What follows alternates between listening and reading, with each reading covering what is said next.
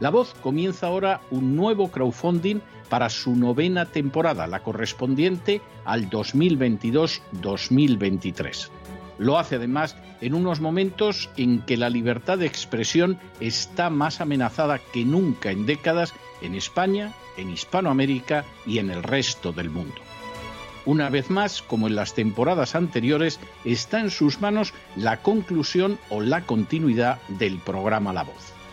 Debido a la crisis económica creciente, al cambio del dólar en relación con el euro y sobre todo a la censura del programa en redes con su correspondiente desmonetarización, en esta novena temporada nos vemos obligados a subir el objetivo hasta la cifra de 130 mil dólares.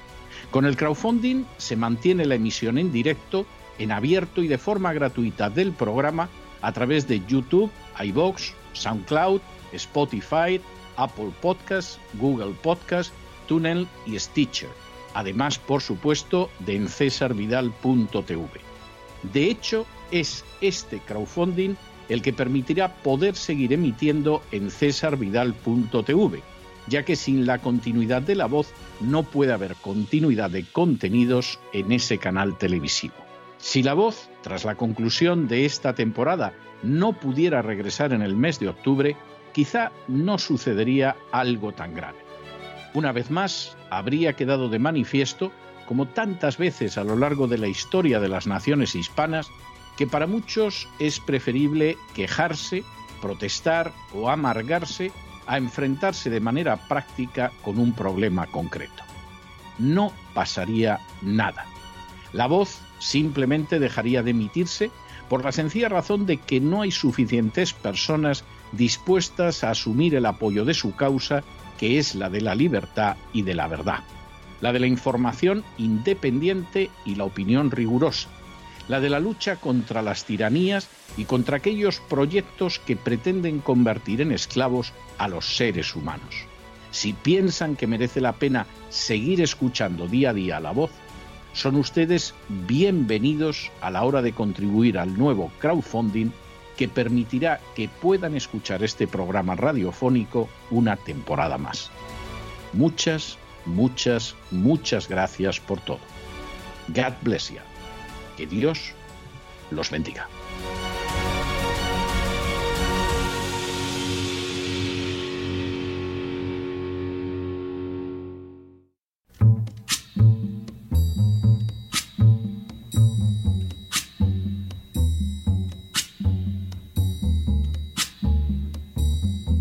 La voz con César Vidal, desde el exilio. When the night has come and the land is dark and the moon is the only light we'll see. No, I won't be afraid. Oh, I won't be afraid just as long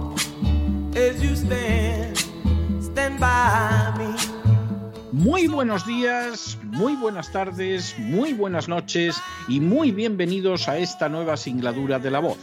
Soy César Vidal, hoy es el martes 17 de mayo de 2022 y me dirijo a los hispanoparlantes de ambos hemisferios, a los situados a uno y otro lado del Atlántico y como siempre lo hago desde el exilio.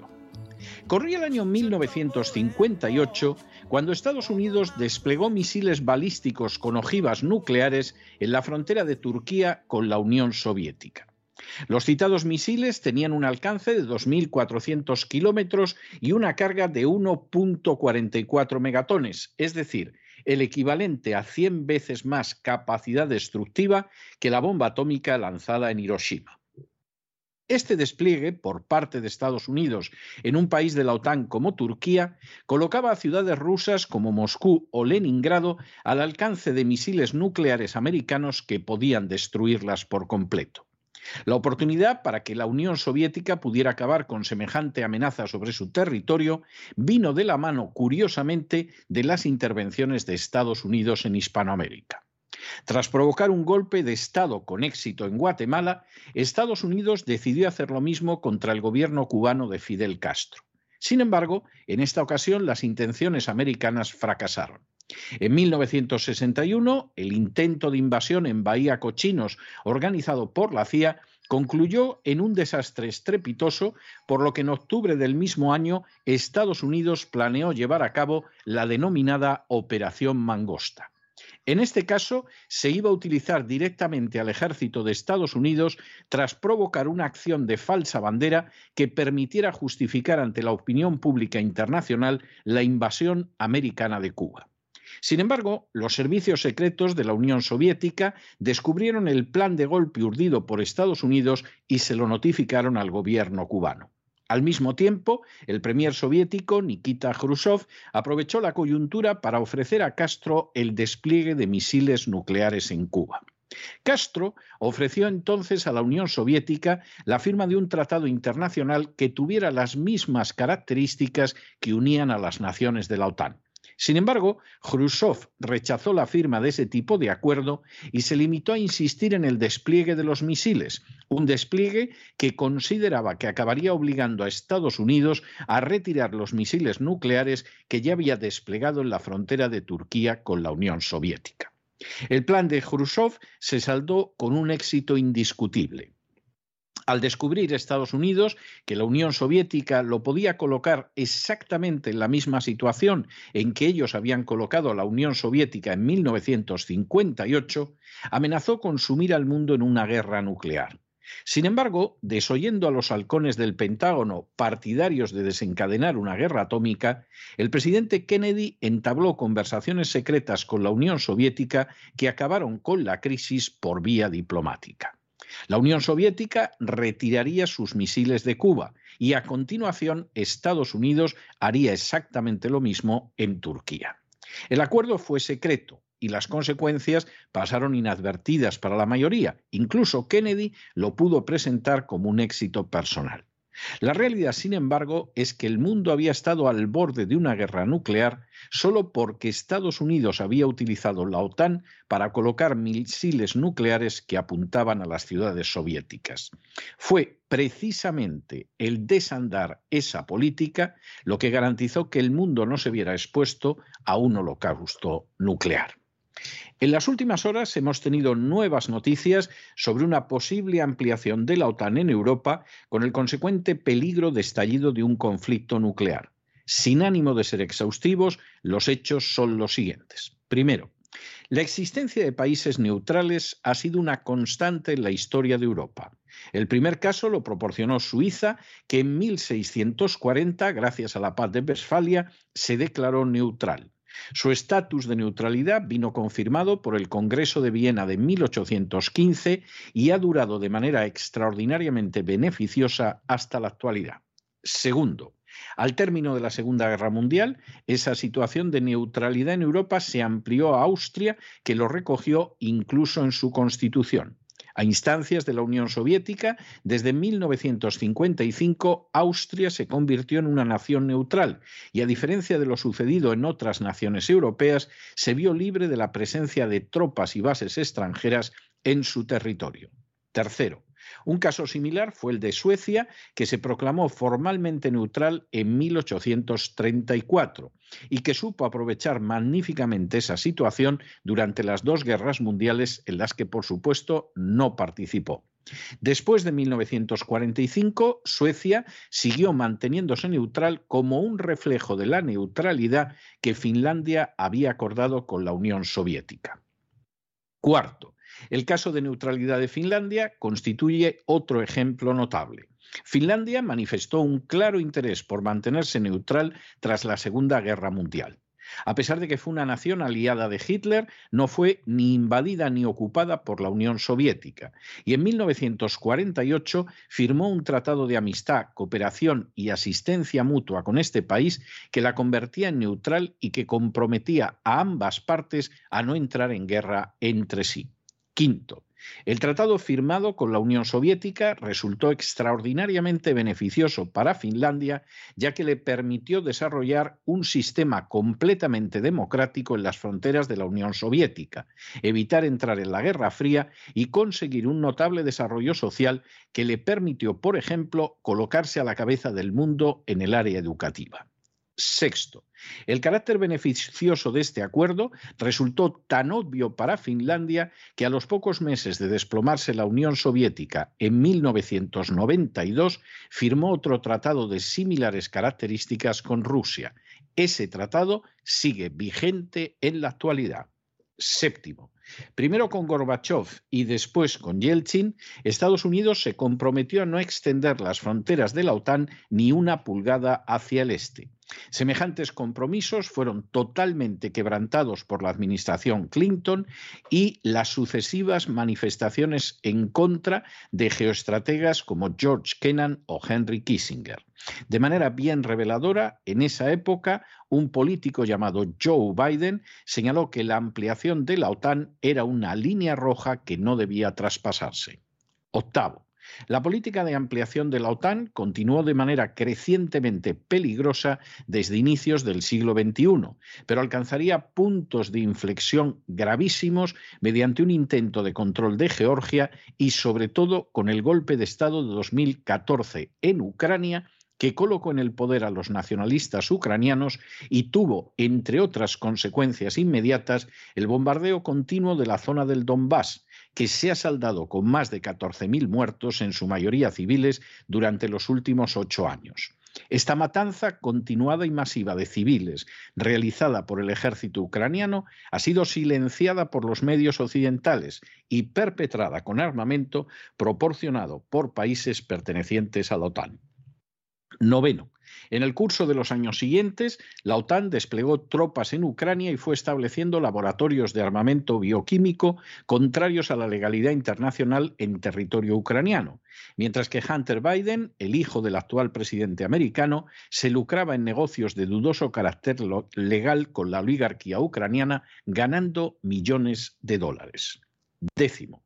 En 2021, la ubicación de tropas ucranianas en la frontera del Donbass provocó la realización de maniobras militares por parte de Rusia, que a la vez ofreció por escrito a la OTAN un compromiso para que Ucrania no entrara en esta organización, dado el peligro que significaría para Rusia colocada en una situación semejante a la del despliegue de misiles americanos en Turquía en 1958 o de misiles soviéticos en Cuba en 1961. Un décimo. La respuesta de la OTAN fue negarse a proporcionar garantías de que Ucrania no entraría en la OTAN e incluso tensar más la situación, interrumpiendo unilateralmente la vía diplomática. Finalmente, Rusia optó en 2021 por desencadenar una operación militar en territorio ucraniano, alegando que se oponía a un ataque ya planeado por Ucrania contra la región del Donbass y Crimea con respaldo de la OTAN. El número de tropas ruso, muy inferior al de Ucrania, la disposición de las mismas y la limitación de objetivos convierten más que verosímil la versión rusa de los hechos. Dodécimo. En lugar de destensar la situación, tanto la OTAN como la Unión Europea han ido forzando una serie de sanciones contra Rusia que paradójicamente han causado los mayores daños a Europa e incluso a los Estados Unidos. En paralelo, la OTAN ha comenzado a presionar a naciones históricamente neutrales como Finlandia y Suecia para entrar en su seno. Décimo tercero, a la entrada de Finlandia y Suecia en la OTAN se ha opuesto Turquía, que cuenta con el segundo mayor ejército de la OTAN. Décimo cuarto. Las causas de la actitud de Turquía, que impediría la entrada de estas naciones neutrales en la OTAN, son diversas. Entre ellas se cuentan la acogida brindada por ambas naciones a terroristas kurdos que actuaban en Turquía, la política tolerante de Estados Unidos hacia grupos terroristas islámicos que operan en el norte de Siria y el lógico temor a un conflicto nuclear derivado de las acciones de la OTAN que pretenden provocar todavía más a una Rusia amenazada. Y decimoquinto, la respuesta turca contrasta gravemente con la afirmación del secretario general de la OTAN, Jens Stoltenberg, que ha afirmado que los finlandeses serían recibidos calurosamente en el seno de la OTAN y que su proceso de integración sería fluido y rápido. El reconocimiento de la neutralidad de determinados países ha constituido siempre y sin excepción una circunstancia beneficiosa para los mismos y en conjunto para la comunidad internacional. El caso de Suiza es al respecto paradigmático, pero él se puede añadir el de naciones como Austria, Suecia, Finlandia e incluso en cierta medida la propia Irlanda, que se ha negado siempre a integrarse en la OTAN desde su creación. La extensión de ese estatus de neutralidad a las naciones del centro y del este de Europa hubiera constituido una muestra de sensatez política que habría alejado del continente la amenaza de una nueva guerra. Nos sorprende que, por cierto, ese factor fuera incluido de manera expresa por la propia Ucrania en su declaración de independencia al comprometerse a mantenerse desarmada y neutral. Esa política de seguridad, que fue apoyada directamente por geoestrategas de la talla de George Kennan, se vino abajo en la década de los 90 con la administración Clinton, responsable no solo de la denominada violación de Rusia, sino también de desencadenar una guerra con intervención extranjera que concluyó con la invasión ilegal de la OTAN en Yugoslavia y la consagración del desmembramiento de esta nación europea.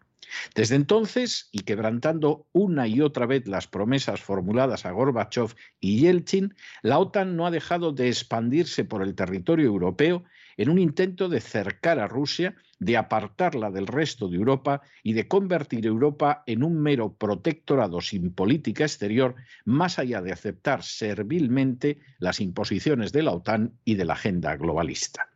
El hecho de que los nacionalistas ucranianos, traicionando los compromisos señalados en su propia declaración de independencia, hayan albergado tropas de la OTAN, hayan cedido su territorio para construir laboratorios de armamento bioquímico prohibidos severamente por la legislación internacional y hayan accedido a integrar a Ucrania en la OTAN, colocando a la misma Moscú al alcance de los bombardeos nucleares de Estados Unidos, tenía que provocar una reacción rusa de la misma manera que Khrushchev reaccionó ante los misiles americanos situados en la frontera con Turquía o que Kennedy reaccionó ante los misiles soviéticos que iban a ser ubicados en Cuba.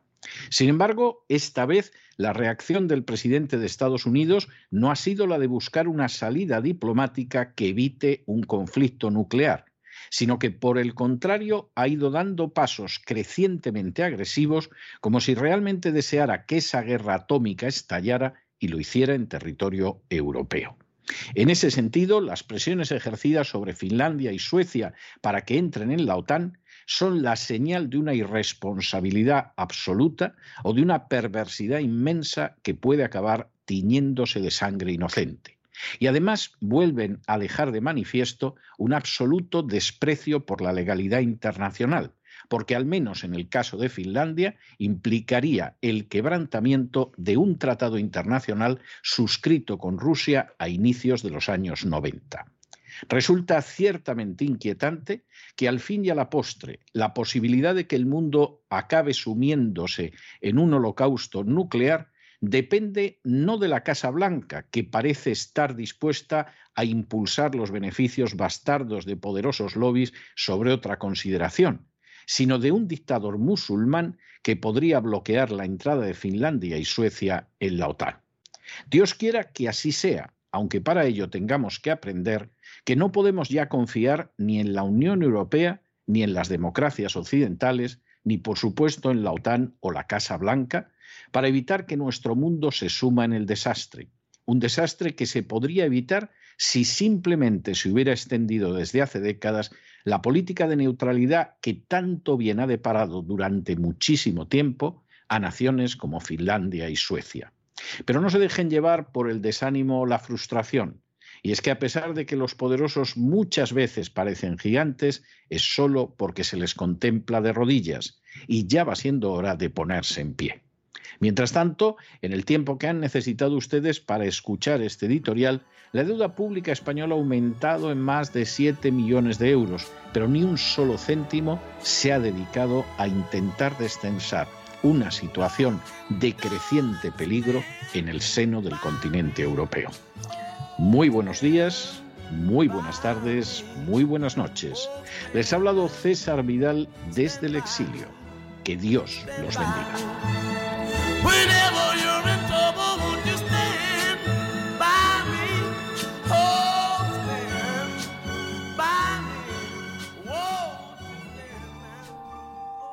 Esta sección está patrocinada por crowdfunding con el siguiente mensaje.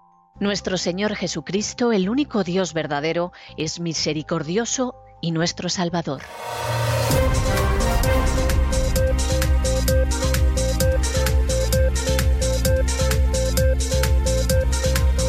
Las noticias del día.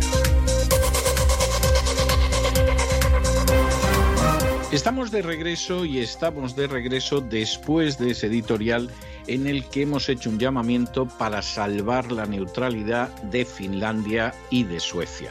Finlandia y Suecia son dos países históricamente neutrales. En el caso de Suecia, la neutralidad viene ni más ni menos que del final de las guerras napoleónicas, es decir, de inicios del siglo XIX. Y a Finlandia le ha ido muy bien siendo neutral. A lo mejor ha gastado en armamento un poquito más de lo que ha gastado España, pero con unas consecuencias magníficas.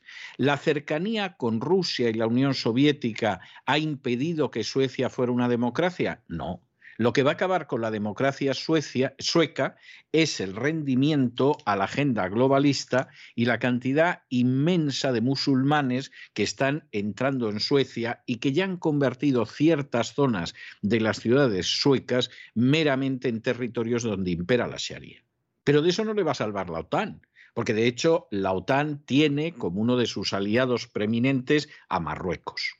Y además la OTAN está muy en la línea de utilizar determinados movimientos islámicos. O sea, que sí es cierto que Suecia puede tener peligros, pero realmente esos peligros no los va a conjurar enfrentándose con Rusia y rompiendo una neutralidad que ha sido muy conveniente durante muchísimo tiempo. Y por cierto, hay que decir que algunos, que ya somos bastante mayores, recordamos una época en que el modelo que queríamos era el sueco no nos convencía ni mucho menos el modelo soviético, no terminaba de convencernos el modelo de capitalismo sin restricciones y creíamos en una economía social de mercado. A lo mejor estábamos equivocados, no digo que no, pero nuestro modelo era Suecia. Desgraciadamente Suecia ya no es el modelo, desde hace tiempo, desde que se rindió a la agenda globalista.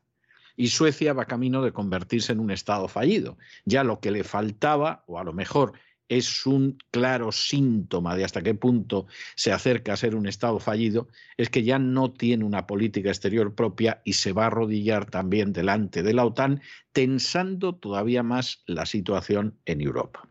El caso de Finlandia es más grave si cabe, porque Suecia declaró su neutralidad su neutralidad fue reconocida y en última instancia Suecia no tenía tratados con nadie que de alguna manera comprometieran esa neutralidad. El caso de Finlandia es más grave porque Finlandia está sujeta ahora mismo a un tratado internacional que firmó en el año 92 en virtud del cual se comprometía a una política de neutralidad hacia Rusia.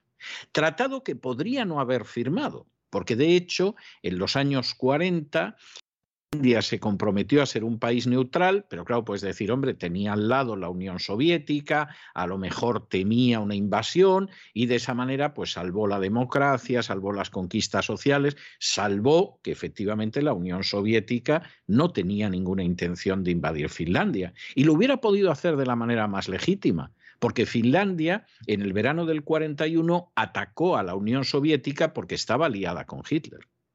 Y si en el año 45 la Unión Soviética hubiera decidido invadir a la Finlandia aliada de Hitler, pues evidentemente los aliados occidentales no hubieran dicho nada, hubieran aceptado esa situación.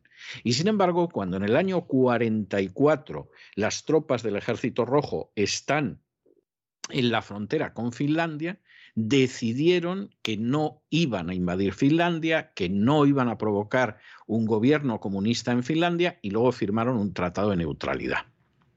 Uno podría decir, bueno, pero ese tratado de neutralidad, una vez que desapareció la Unión Soviética y la amenaza, a Finlandia no le convenía. Hombre, sí le convenía. En el año 92, después de desaparecer la Unión Soviética, Finlandia firmó el mismo tratado, pero con Rusia, que era el Estado que en sus fronteras sucedía a la Unión Soviética. ¿Y por qué lo hizo? Porque le venía muy bien. A Finlandia le ha venido de maravilla ser una nación neutral, de maravilla y estaba en la frontera precisamente con la Unión Soviética primero y con Rusia después. Y nunca dejó de ser una gran democracia. No pueden decir eso otros países cercanos de Hispanoamérica en relación con los Estados Unidos o incluso naciones europeas que formaban parte de la OTAN. La OTAN tuvo dictaduras en su seno, en un momento determinado la Grecia de los coroneles, la Turquía que fue una dictadura militar, etcétera, y nadie los expulsó de la OTAN. Porque en realidad la OTAN tenía finalidades que eran imperiales y las sigue teniendo ahora, no de defensa de la democracia.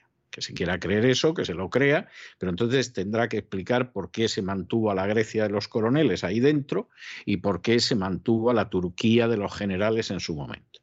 La OTAN tiene otro tipo de motivaciones. Uno hasta puede estar de acuerdo con ellas. Hombre, pero no vengamos contando cuentos otanistas porque no son de recibo. Y en estos momentos, la legalidad internacional, pero sobre todo el sentido común, indican que hay que mantener la neutralidad de Suecia y de Finlandia. Y si no se mantiene la neutralidad de Suecia y de Finlandia, todavía se va a tensar más una situación que algunos parece que estarían encantados de que desembocara en una guerra nuclear, seguramente mediante atentado de falsa bandera anterior. Piensen ustedes que hubo un atentado de falsa bandera que estaba preparado contra Cuba en el año 61, la famosa Operación Mangosta, que esta vez iba a intervenir el ejército de Estados Unidos, se iba a fingir que había habido un ataque cubano contra tropas americanas, las tropas americanas iban a responder, iban a invadir la isla y iban a imponer el régimen que les pareciera bien.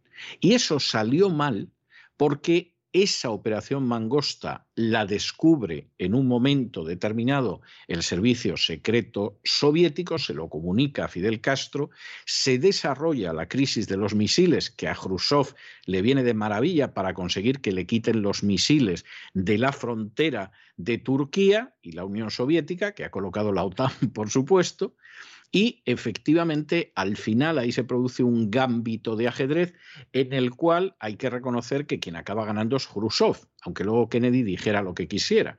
Y acaba ganando porque Khrushchev llega a la misma situación en la que entramos hace tiempo en Ucrania y que sin embargo en este caso la OTAN, en vez de actuar con la sensatez y el sentido común de Kennedy, ha decidido que sigue jugando a tensar la cuerda. Claro, pensando seguramente que las bombas, pues si acaban cayendo, van a caer en ciudades europeas, va a caer en Londres y no va a caer en Washington, lo cual es muy estúpido. Dios quiera que no haya jamás no solo una confrontación nuclear, sino que ni siquiera veamos cómo una nación arroja tan solo dos bombas atómicas como las que Estados Unidos lanzó sobre el Japón en agosto de 1945. Dios quiera que eso no se produzca jamás. Pero si se produce en un momento determinado una confrontación nuclear, esto no va a afectar solo a Europa, ni mucho menos solo a Rusia. Nueva York va a desaparecer del mapa. Washington va a desaparecer del mapa. Multitud de ciudades del norte de Virginia van a desaparecer del mapa. Y no sabemos lo que puede pasar en otros lados del mapa de los Estados Unidos. Pero estamos hablando de una confrontación que solo en las dos primeras horas implicaría la muerte de decenas de millones de seres humanos. Los que tengan un búnker nuclear y están locos porque se reduzca el número de miembros de la especie humana, seguramente estarán encantados. Pero eso sería el peor crimen contra la humanidad que se ha perpetrado hasta ahora. Podría incluso hasta superar las cifras del aborto, que es otro genocidio oculto por las furcias mediáticas. De manera que aquí estamos jugando con fuego. Esa es la triste realidad.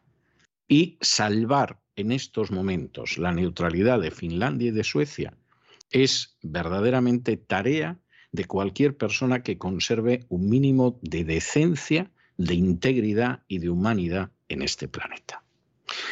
Vamos a entrar en nuestro boletín, pero antes de entrar en nuestro boletín, recordarles que continuamos con el crowdfunding de la voz, un crowdfunding que está teniendo una excelente respuesta por parte de ustedes y un crowdfunding que ustedes saben que es la condición absoluta para que las emisiones de la voz continúen el año que viene en su novena temporada. Nosotros no dependemos de la publicidad, es más, rechazamos específicamente la publicidad privada y pública. ¿Por qué?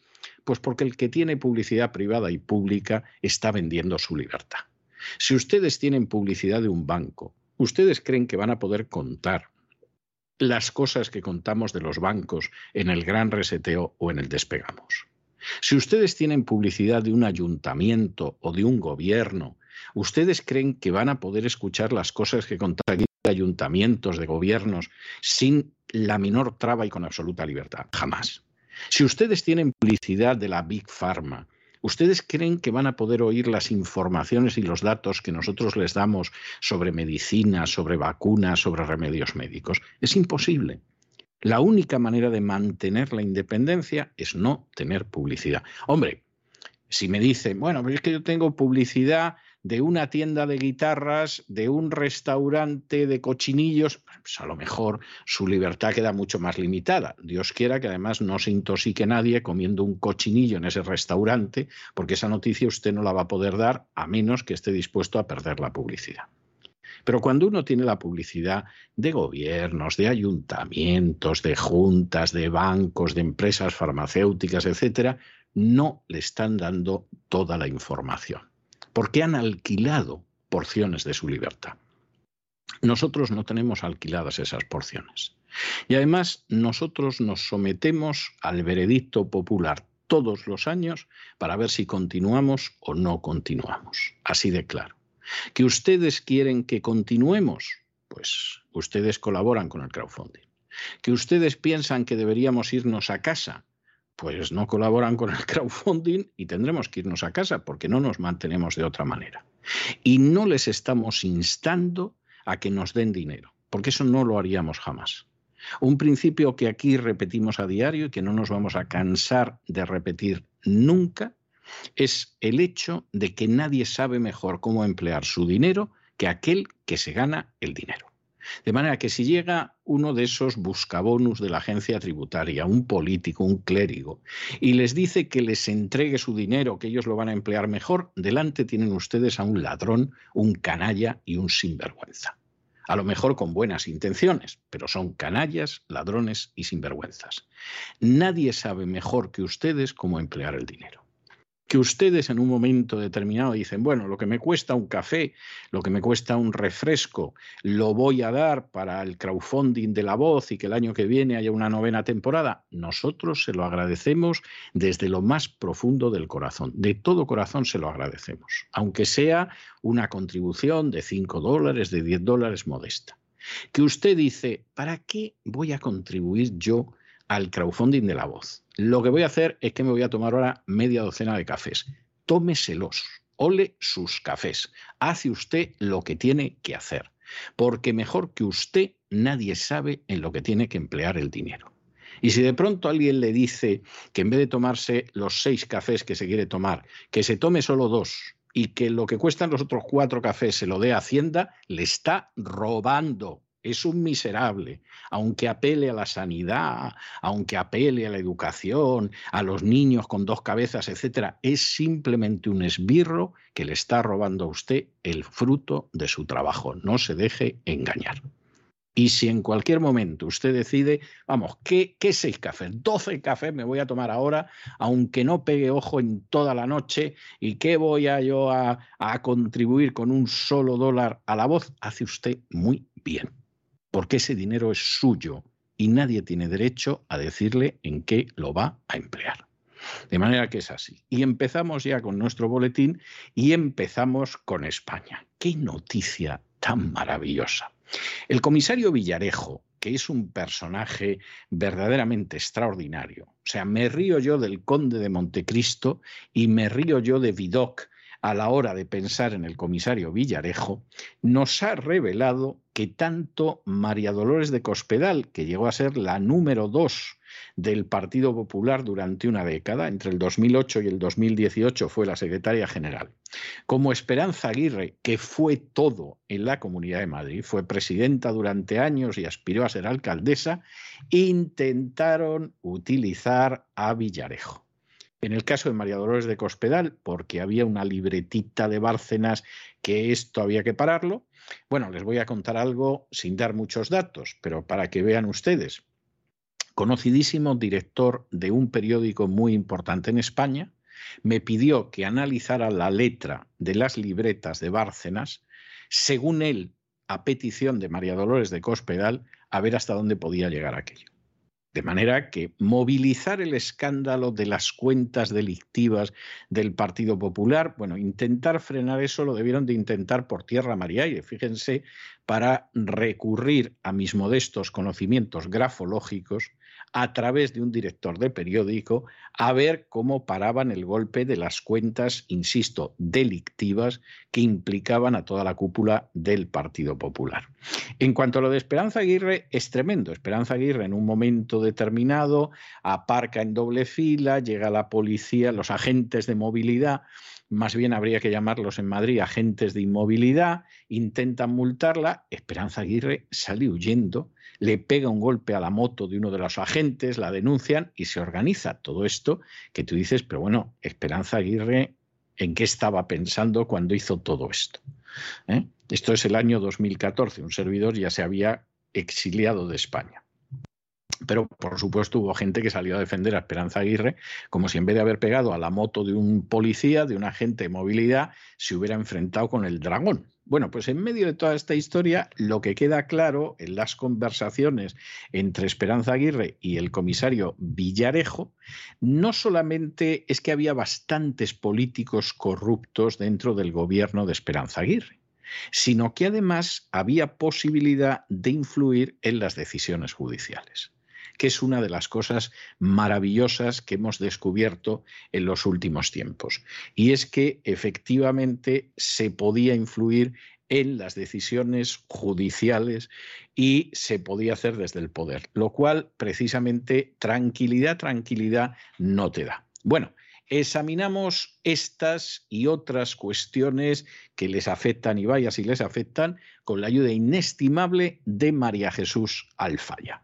María Jesús, muy buenas noches. Muy buenas noches, César. Muy buenas noches a los oyentes de La Voz. Recordarles que sigue en marcha ese crowdfunding de La Voz para poder hacer que este programa siga adelante. Ustedes pueden contribuir a esta causa de la verdad y de la libertad. Todavía queda mucho para alcanzar el objetivo que nos permita que ustedes nos sigan escuchando. Este programa, La Voz y también www.cesarvidal.tv. Si quieren contribuir a la causa de la verdad y de la libertad, son bienvenidos a este crowdfunding.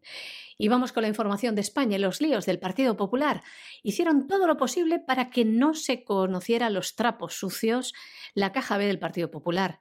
María Dolores de Cospedal, secretaria general del Partido Popular, entre el año 2008 y 2018, pues se empleó a fondo para que en el año 2013 no llegaran estos documentos que acreditaban a la existencia de una caja B en el Partido Popular a los medios de comunicación.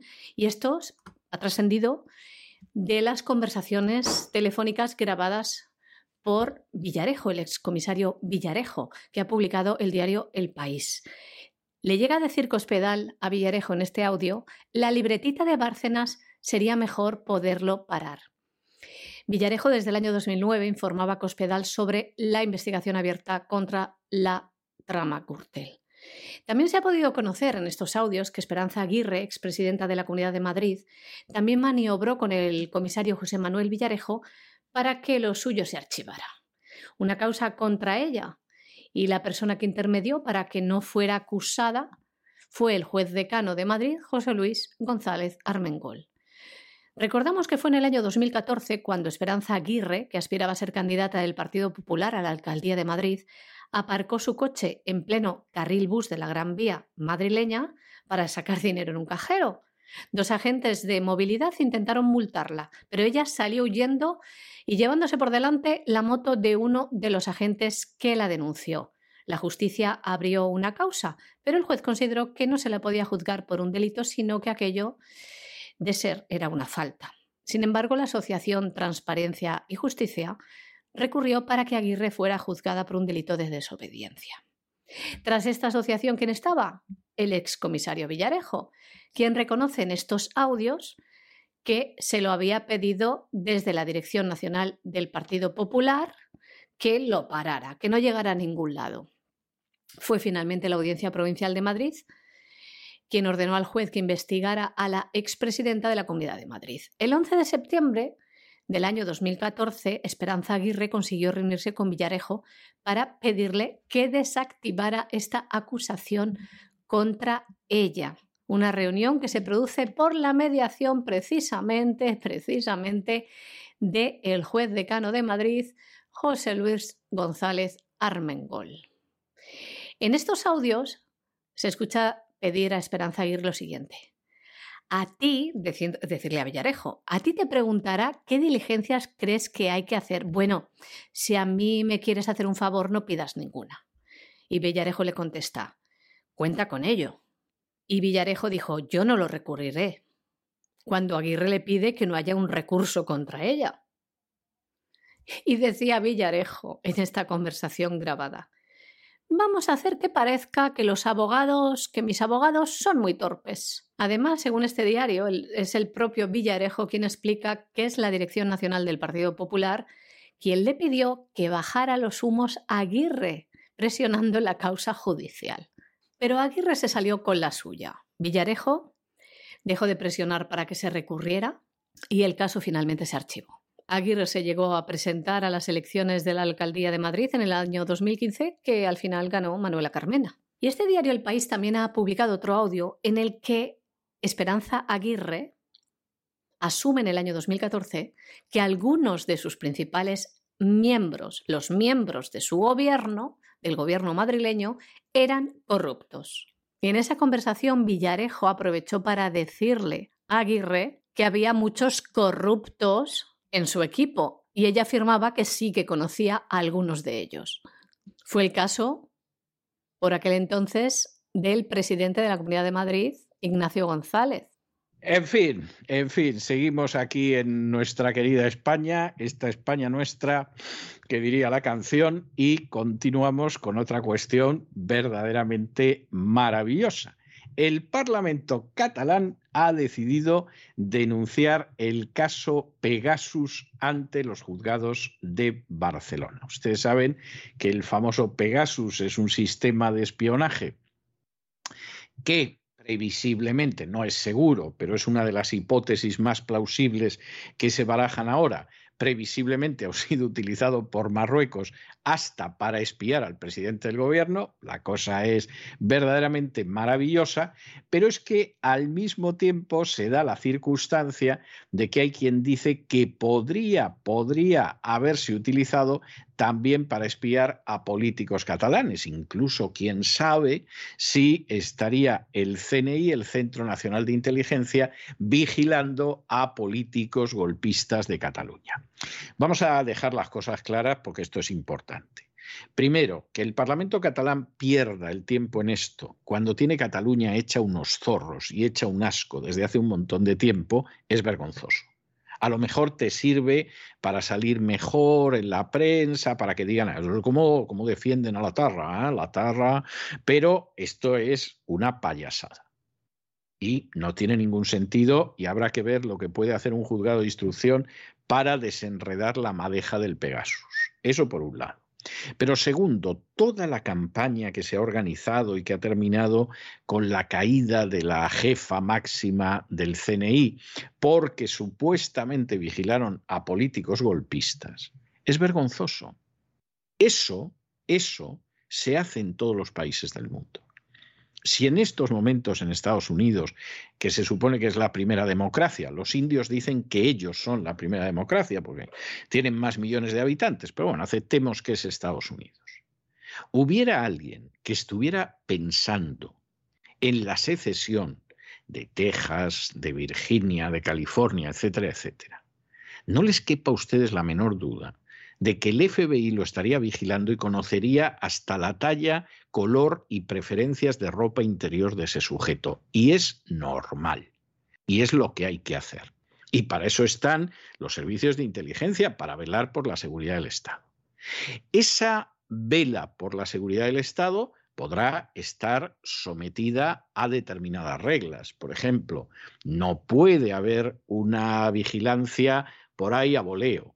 No puede ser sin un permiso judicial, no puede quebrantar derechos fundamentales. Es decir, todo esto tiene una enorme relevancia y posiblemente uno de los grandes aportes de Snowden cuando en su día sacó a la luz lo que estaba haciendo la inteligencia americana, lo que le ha condenado a vivir en el exilio en Moscú, lo que no deja de ser bastante ironía. Él quería marcharse a Hispanoamérica, pero Estados Unidos consiguió que no pudiera marchar a Hispanoamérica y acabó en Moscú y ahí se quedó y con él se reunió su novia y se casó con él y posiblemente allí iba a acabar sus días. Pero uno de los grandes aportes de Snowden fue descubrir que la inteligencia americana estaba vigilando a los americanos a voleo sin ningún tipo de razón real. Y no solo eso, sino que había interferido muchísimo más en las comunicaciones de los americanos que en las de los rusos, que se supone que era la potencia enemiga. Y que eso saliera a la luz, hay gente que considerará toda su vida Snowden un traidor. Desde un punto de vista jurídico puede que sea, pero desde luego fue un héroe y una persona de una integridad moral que no tenían sus superiores en la comunidad de inteligencia. Una de las consecuencias de que esto saliera a la luz es que finalmente Obama no tuvo más remedio que restringir las escuchas sobre ciudadanos americanos a aquellos que efectivamente lo autorizara un juez, no fuera de manera aleatoria, etcétera, etcétera, etcétera. Y por supuesto, esas escuchas son legales cuando tengan una razón de ser. Lo que no tiene ningún sentido es que vigiles a toda la población del país. Y en el caso del golpe de Estado de Cataluña, pues estaba más que justificado. Es decir, gente que quería descuartizar el país como si fuera Yugoslavia, pues evidentemente era gente a la que había que vigilar y por supuesto lo tenía que hacer la Central Nacional de Inteligencia. Que ahora los nacionalistas catalanes estén jugando al cómo nos vigilan, ah, es que, es que nos vigilan, es que no nos dejan vivir, ah, es que qué importantes somos que nos vigilan, ¿eh? qué importantes. Bueno, esto es bochornoso pero está a la altura de lo que es el nacionalismo catalán, que verdaderamente es absolutamente lamentable, se mire como se mire. El Parlamento catalán ha presentado una denuncia ante los juzgados de Barcelona en la que pide que se investigue si se espió de forma ilegal a diputados y exdiputados de la Cámara catalana con el programa Pegasus. De este modo se ha dado cumplimiento a la resolución parlamentaria del pasado 27 de abril con los votos de PSC Units Esquerra Republicana de Cataluña, Juntos por Cataluña, la CUP y los comunes, que acuerda esta resolución llevar a los tribunales el posible espionaje ilegal a líderes independentistas. La resolución acuerda lo siguiente, les leemos formular una denuncia en nombre del Parlamento de Cataluña ante las autoridades judiciales, al amparo del artículo 259 de la Ley de Enjuiciamiento Criminal y del resto de normas aplicables por los hechos que se han evidenciado en relación con el programa de espionaje Pegasus y que podrían ser constitutivos de delito. En la denuncia se pide también investigar la actuación de aquellas personas que hayan participado, les leemos, en la intrusión no autorizada de los dispositivos móviles de miembros del Parlamento, habiendo podido acceder de esta manera al conjunto o a una parte de los sistemas de información del Parlamento sin estar debidamente autorizados. Y le recordamos otra noticia que complementa esta. Como les contamos, el gobierno social comunista hizo un ejercicio de totalitarismo para cambiar el reglamento del Congreso para que proetarras e independentistas catalanes pudieran estar presentes en la Comisión de Secretos Oficiales. Pues ha sucedido lo que se esperaba. Lo primero que estos utilizarán la información que así se exponga en su beneficio, esto seguramente va a pasar, y que también revelen estos secretos. No han tardado nada. Así lo hizo Gabriel Rufián, el líder de Esquerra Republicana de Cataluña, en la TV3, la televisión pública catalana. El pasado día 12, la Fiscalía del Tribunal Supremo aceptaba una denuncia presentada por manos limpias contra Gabriel Rufián por un delito de revelación de secretos. La Fiscalía, de este modo, acordaba la incoación de diligencias de investigación penal contra el portavoz de Esquerra Republicana en el Congreso de los Diputados. Y nos vamos a Hispanoamérica, que como ustedes saben siempre es nuestro segundo, eh, segundo segmento de información en nuestro boletín informativo, con una noticia que es tremenda, que es tremenda. Porque escuchen ustedes esto. La Suprema Corte de Justicia de la Nación en México ha ordenado que no se pueda revelar hasta el año 2025 los contratos y los comprobantes de pagos de vacunas contra el coronavirus. ¿por qué? ¿Y esto por qué? Porque afectaría a la seguridad nacional. Vamos a ver, les vamos a ser muy claros. Seguramente alguno de ustedes recordará en su día un contrato al que nosotros mm, dedicamos un editorial completo, mostrando las condiciones absolutamente criminales y canallescas que una determinada multinacional farmacéutica imponía a un Estado hispanoamericano. Y eran unas condiciones criminales. No sabemos si la vacuna cura, la vacuna con seguridad puede tener efectos negativos, incluida la muerte. Ustedes pagan y callan. Si pasa algo, nadie tiene derecho a reclamar contra esta industria farmacéutica. E incluso si esto llega a juicio en su país, ustedes ponen los abogados. Y si no nos gusta cómo van los abogados, nosotros, multinacional farmacéutica, sustituimos a esos abogados del Estado por los nuestros, pero ustedes pagan la cuenta de nuestros abogados. Esto era criminal y en ese editorial, quien ahora se dirige a ustedes, leyó literalmente el contrato que tenía por delante. Esa multinacional, cuyo nombre no revelamos, y ese país cuyo nombre no revelamos, esa multinacional firmó contratos con México. Con lo cual, México firmó con Pfizer, con AstraZeneca y con CanSino. Bueno, pues una de esas tres era la del contrato al que nosotros accedimos.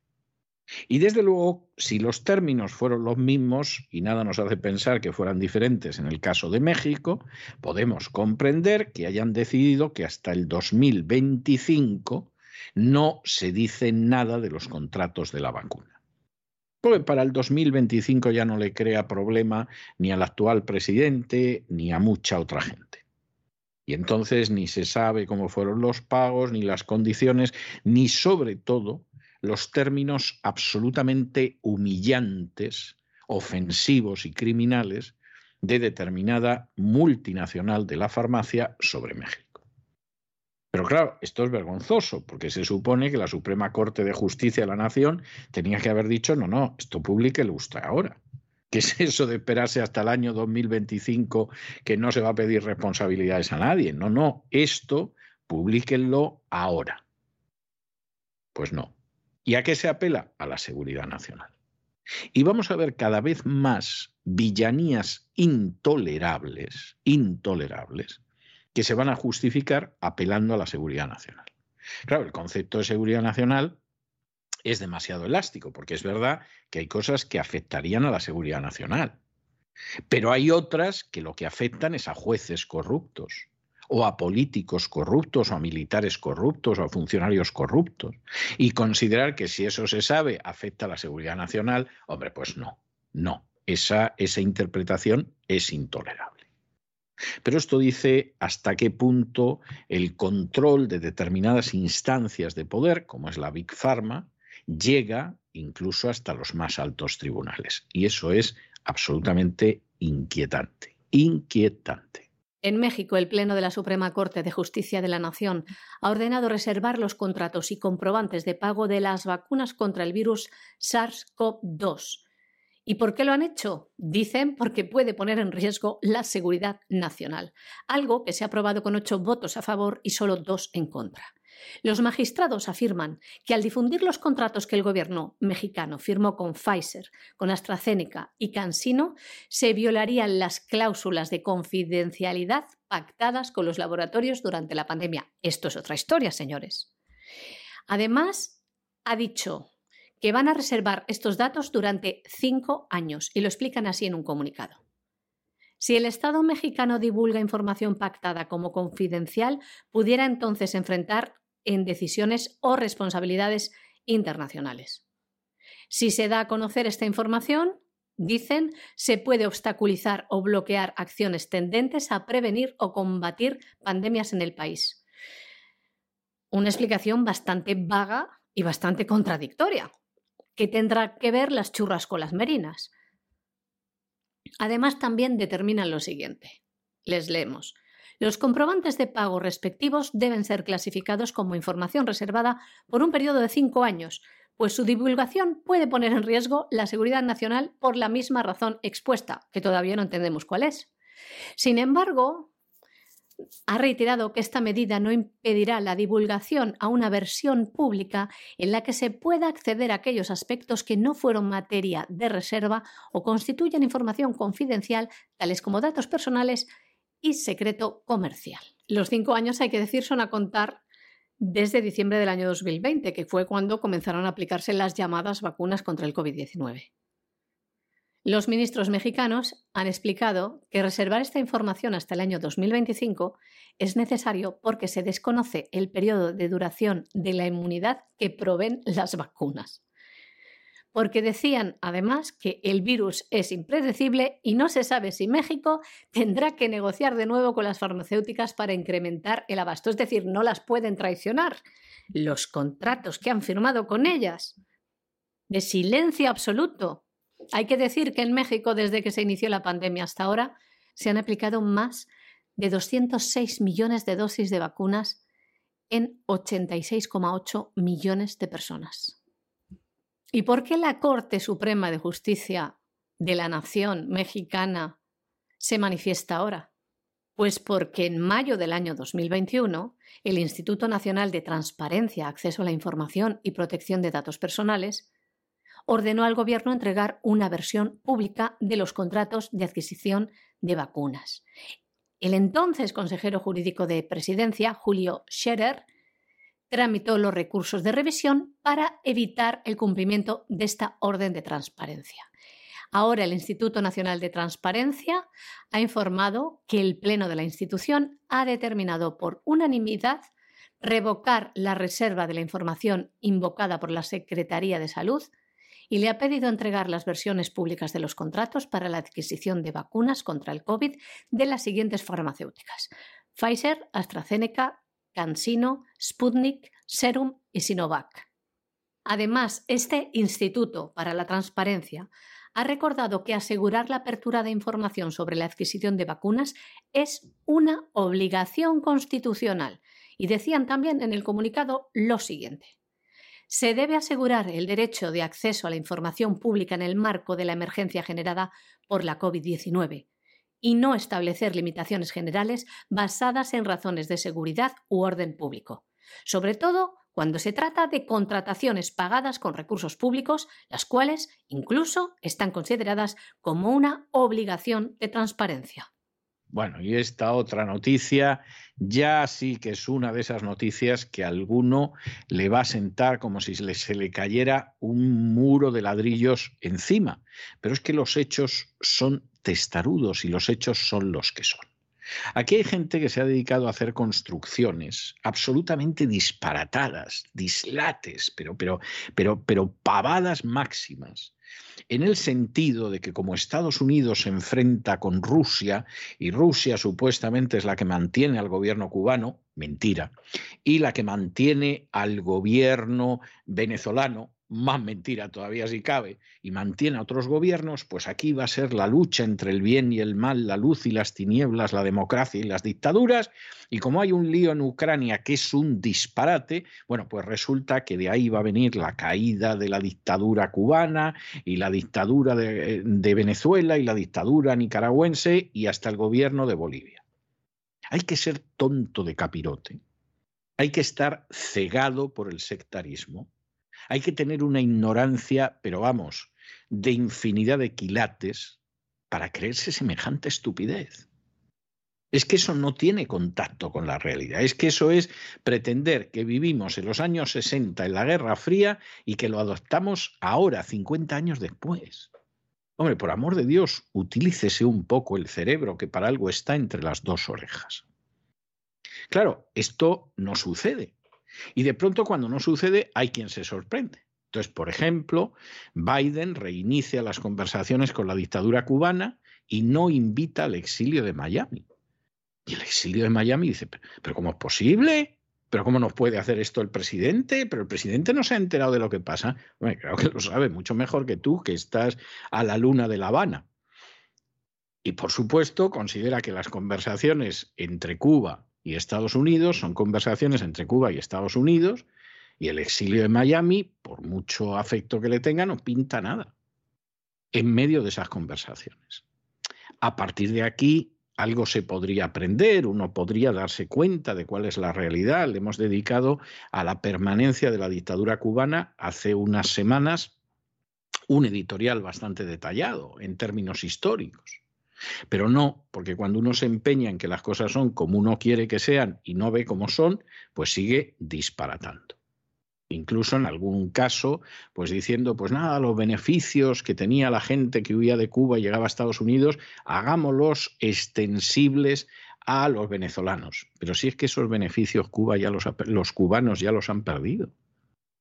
Y pretendes que ahora que los cubanos no los tienen, los van a tener los venezolanos. Pero, pero vamos a ver, volvemos a lo mismo, ¿en qué mundo vive usted? Y ahora aparece Biden que no tiene ningún interés en derribar la dictadura cubana, como no la ha tenido en este país nadie desde Richard Nixon para acá, incluyendo al propio Nixon. Porque de pronto alguien se dio cuenta de que Cuba le venía muy bien a Estados Unidos. Y ese régimen era el régimen ideal porque cada vez que había un movimiento social que chocaba con ciertos intereses, bastaba señalar a Cuba y decir, ¿veis lo que pasa con los niños malos que van en esa dirección? Les pasa como a los cubanos. ¿Tú qué quieres? ¿Que le pase eso a Guatemala? ¿Tú qué quieres? ¿Que le pase eso a la Argentina, a Paraguay, a quien fuera? Pues sé malo y te pasará como a los cubanos. Y efectivamente, para Estados Unidos ha sido maravilloso. Cuba era el régimen ideal para que los niños aprendieran a ser buenos y no fueran malos. Y al menos desde los 70 ni el menor interés en que se caiga el régimen, todo lo contrario. Al régimen le pudieron dar el gran tantarantán cuando desapareció la Unión Soviética y ya Rusia, por supuesto, ni quería y además tampoco podía sostener la dictadura cubana, pero no se lo dieron porque la dictadura de Cuba es magnífica en términos de propaganda internacional. Y entonces, ¿qué sucede? Pues que Biden ha decidido que todavía va a apoyar más la permanencia de la dictadura. Ha restablecido los vuelos comerciales a Cuba más allá de La Habana. No crean ustedes que con Trump eso desapareció. Estaban restringidos a La Habana. Bueno, pues a partir de ahora los vuelos a Cuba van a ir en todas las direcciones y hasta ahora y esto de nuevo también fue con Trump, las remesas que se enviaban en dólares desde Estados Unidos a Cuba, que tenían un límite, se acabó el límite. Punto final. ¿Y esas remesas son importantes? Pues miren ustedes, les vamos a dar dos datos. Las remesas que se mandan desde el sur de la Florida a Cuba cubren el gasto de todo el Estado cubano. Ustedes verán si son importantes si esas remesas se cerraran totalmente, que ni Trump se atrevió a ello, pero si esas remesas se cerraran totalmente, el Estado cubano entraría en quiebra automática en 24 horas. O sea, el Estado cubano no quiebra por el dinero que llega desde los Estados Unidos. Insistimos. Y los primeros que no dicen ni palabra de acabar con las remesas, todo lo contrario, consideran que hay que tomar cualquier tipo de medida, a lo mejor hasta bombardear la isla si necesario fuera, pero tocar las remesas que mandamos al primo Orlando o a la tía Gertrudis ni hablar, es precisamente los cubanos del sur de la Florida. Que cualquier medida que tú les digas contra Cuba la aplauden hasta con las orejas, pero cuando dices las remesas, ah, no, ah, no, ah, no, checo, no, no, no porque las remesas resulta que van a un familiar que vive allí y lo necesita. Y esta es la situación en la que estamos ahora. Bueno, pues ha llegado el Tito Biden, que algunos pensaban que con esto de Rusia a lo mejor acababa con la dictadura cubana y ha dicho, primero, vuelos a todas partes. No los vamos a limitar a La Habana, que vuelen a donde quieran. Mira que Cuba tampoco es tan grande, ¿eh? pero ahora vuelos en todas las direcciones.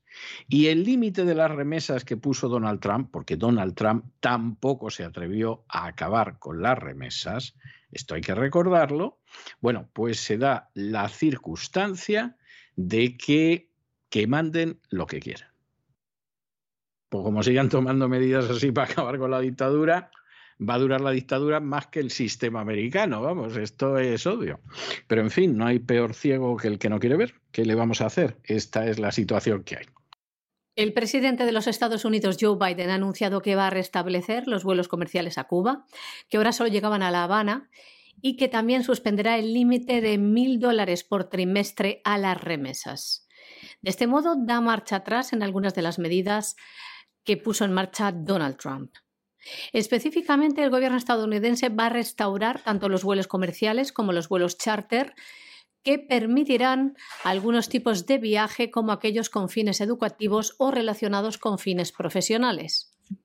También permitirá los viajes de grupos de estadounidenses destinados a hacer contactos con el pueblo cubano, conocidos en inglés como People to People Travel, pero seguirán prohibidas las visitas individuales de esta clase.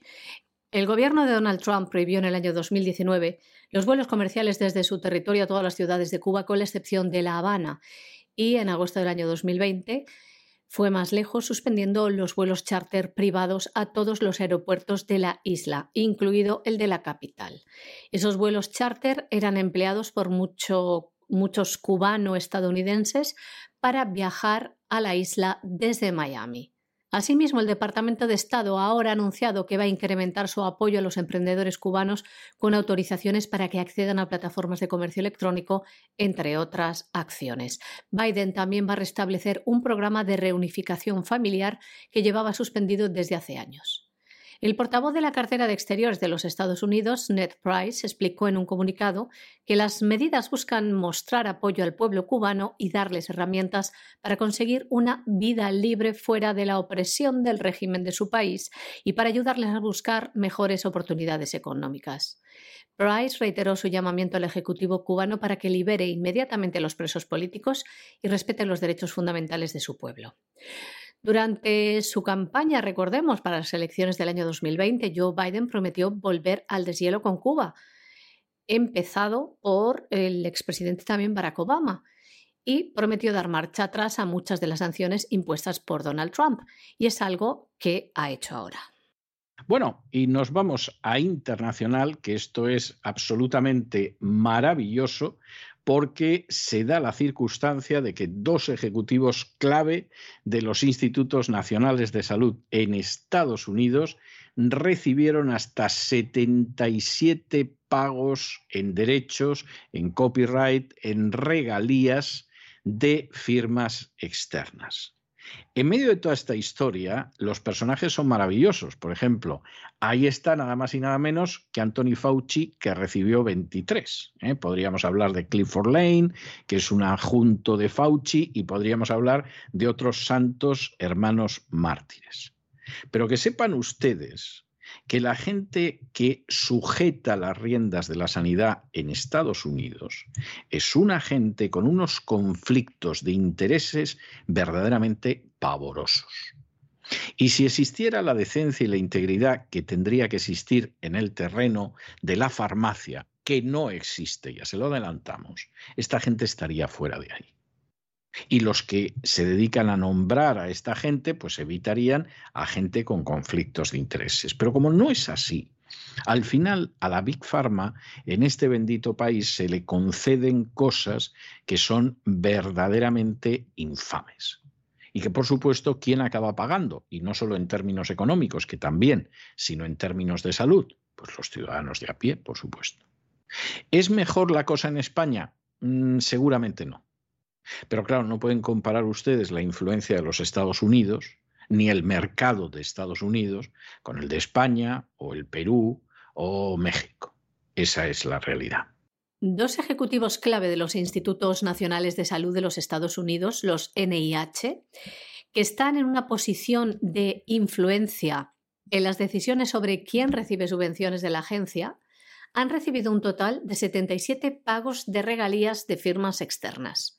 Las regalías son contraprestaciones que deben efectuarse a cambio de hacer uso de la propiedad intelectual que pertenece a otra persona.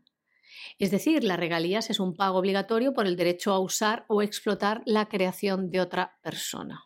Los pagos secretos de regalías son miles, que suman al menos un total de 350 millones de dólares pagados entre los años 2010 y 2020. El director de los NIH, Francis Collins, recibió 14 pagos. Anthony Fauci, que dirige el Instituto Nacional de Salud para Alergias y Enfermedades Infecciosas, recibió 23 pagos. Y Clifford Lane, jefe adjunto de Fauci, recibió 8 pagos. La semana pasada, el director interino de los NIH, Lawrence Tabak, admitió durante un interrogatorio del representante John Mulliner que las regalías no reveladas tienen la apariencia de un conflicto de intereses, pero insistía en que la agencia tiene suficientes salvaguardas internas para evitar tales problemas.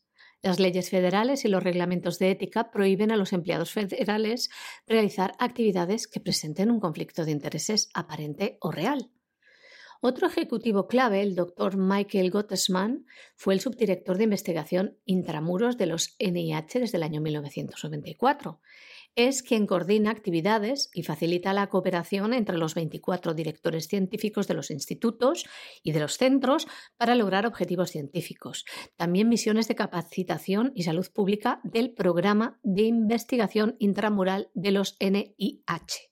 Pues Gutzman recibió 70 pagos de regalías durante el periodo de 5 años del año 2010 al 14. Esto todo según los documentos obtenidos por el organismo de control del gobierno sin ánimo de lucro, el Open the Books, como resultado de una solicitud de datos que había pedido por la Ley de Libertad de Información sobre todos los pagos desde el año 2010 hasta el presente. Open the Books es un organismo de control del gobierno con sede en Chicago que utiliza las leyes federales y estatales de libertad de información para obtener y luego publicar en Internet billones de dólares en gastos en todos los niveles del gobierno.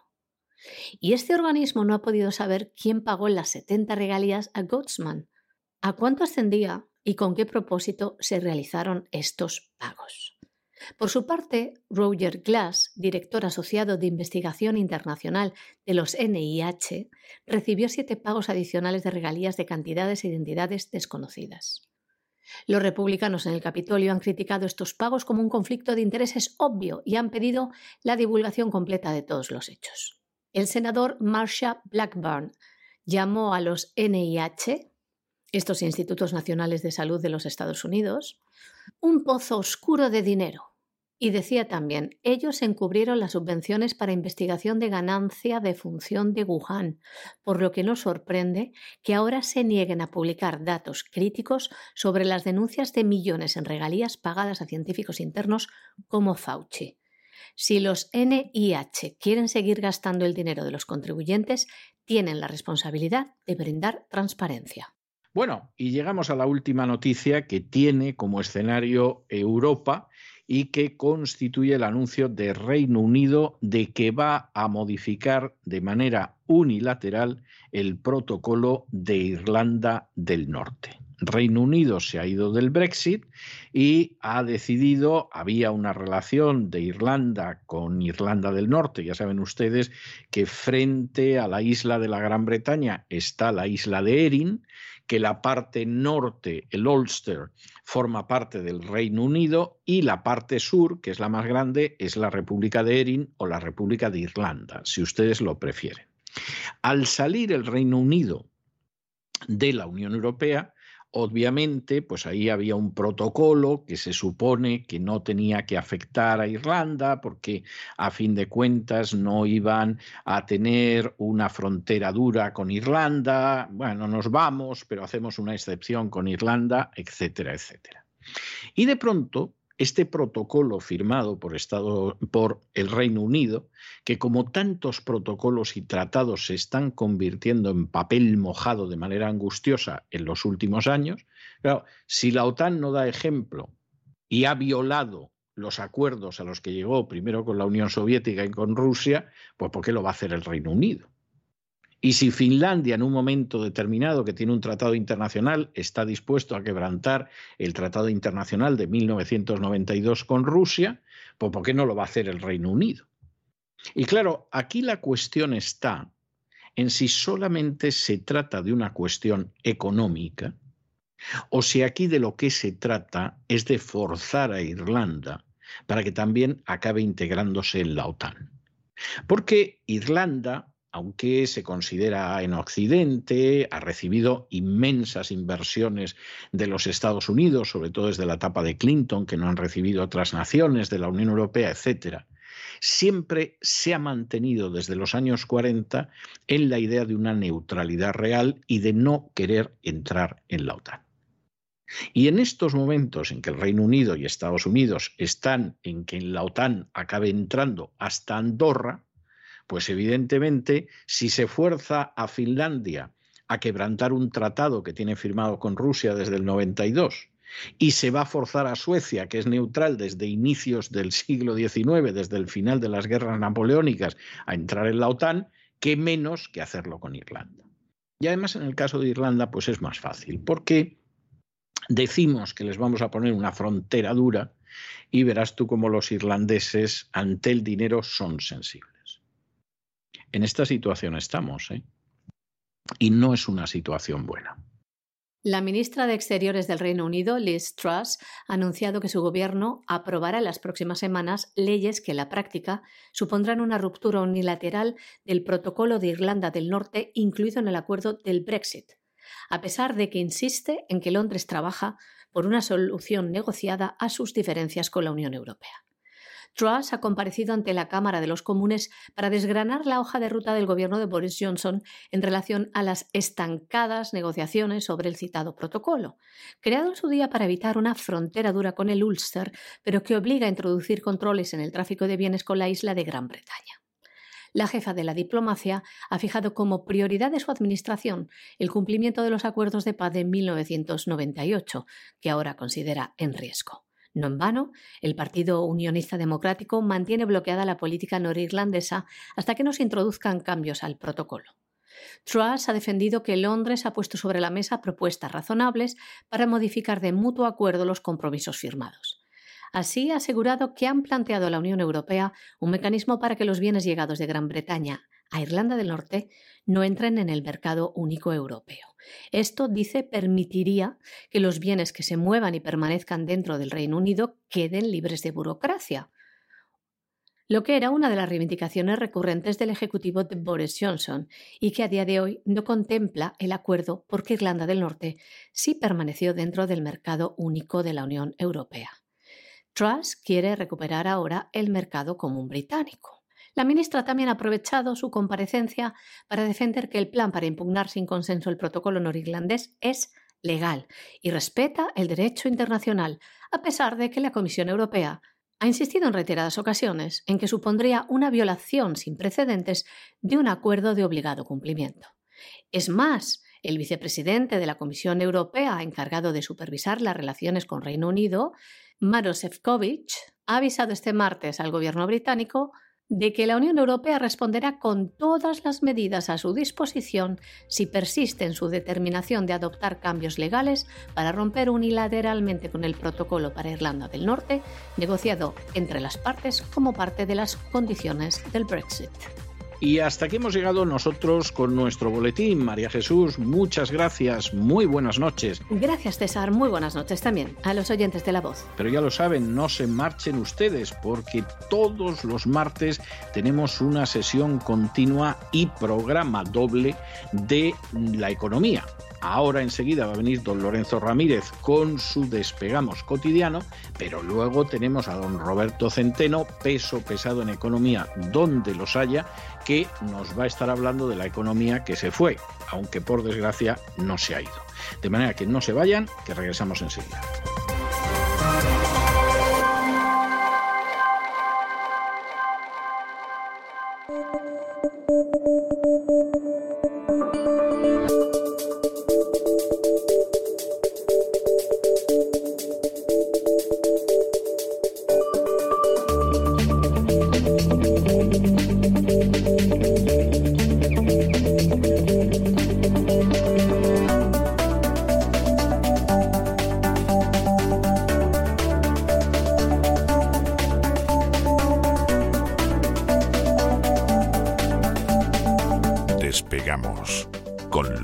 Ramírez.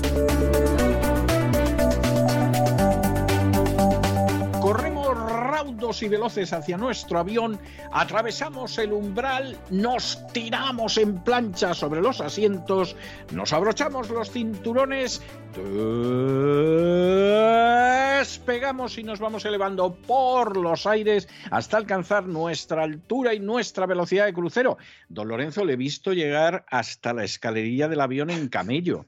Eh, esto era por algo que pasa en España. ¿Han llegado ya las tropas de los Omeyas y ya están invadiendo el país o, o a qué viene esto? Muy me, lo han regalado, me lo han regalado, don César. Muy buenas noches. No me diga, no me diga. Sí. en España estamos, en lugar de atar a los perros con longaniza, atamos a los camellos, don César. Están regalando camellos, mmm, pues en toda España prácticamente. ¿No sabe usted que nuestro nuevo aliado es Qatar? Qatar es eh, nuestro aliado Ya, natural. no solo, solo es aliado del Barça, ya es de toda España. De toda España, sí. Yo supongo que algún presidente del Fútbol Club Barcelona estará revolviéndose, ¿no? En su casa o en su celda, ¿no? Donde Tendría que estar alguno. Aunque vengo vestido hoy con pantalones de camuflaje y, y sin camiseta y atisbando el horizonte para ver si veo también algún Vietcong agazapado entre la maleza, ¿eh? Y no le digo que me estoy volviendo loco como el capitán William Kurt, porque afortunadamente, hasta el día de hoy por lo menos, no sé si mi mujer opina igual, sigo teniendo la cabeza sobre los hombros. Pero es que hoy desayunando, don César, estaba haciéndome la tostada y he empezado a oler napalm. ¿De acuerdo usted, no? Esa famosa secuencia. Que huele a victoria, sí, sí, Me efectivamente. encanta el olor a napalm por las mañanas, ¿no? Robert Duval, Sí, ¿no? Decía. Sí. Película Apocalypse Now, el apocalipsis ahora, basada en un libro en el cual pues, no se hablaba de la guerra de Vietnam, sino que se hablaba de otra guerra, pero fue adaptado al cine. Y es la palabra eh, que es la gran protagonista hoy en los mercados financieros, apocalipsis. Y no porque lo haya dicho algún señor eh, que aparezca por ahí, alguno de estos inversores que parece que están medio locos, ¿verdad? Y que aparecen en YouTube de vez en cuando. No, no, lo ha dicho el gobernador del Banco Central de Inglaterra que estamos en un escenario de apocalipsis, don César.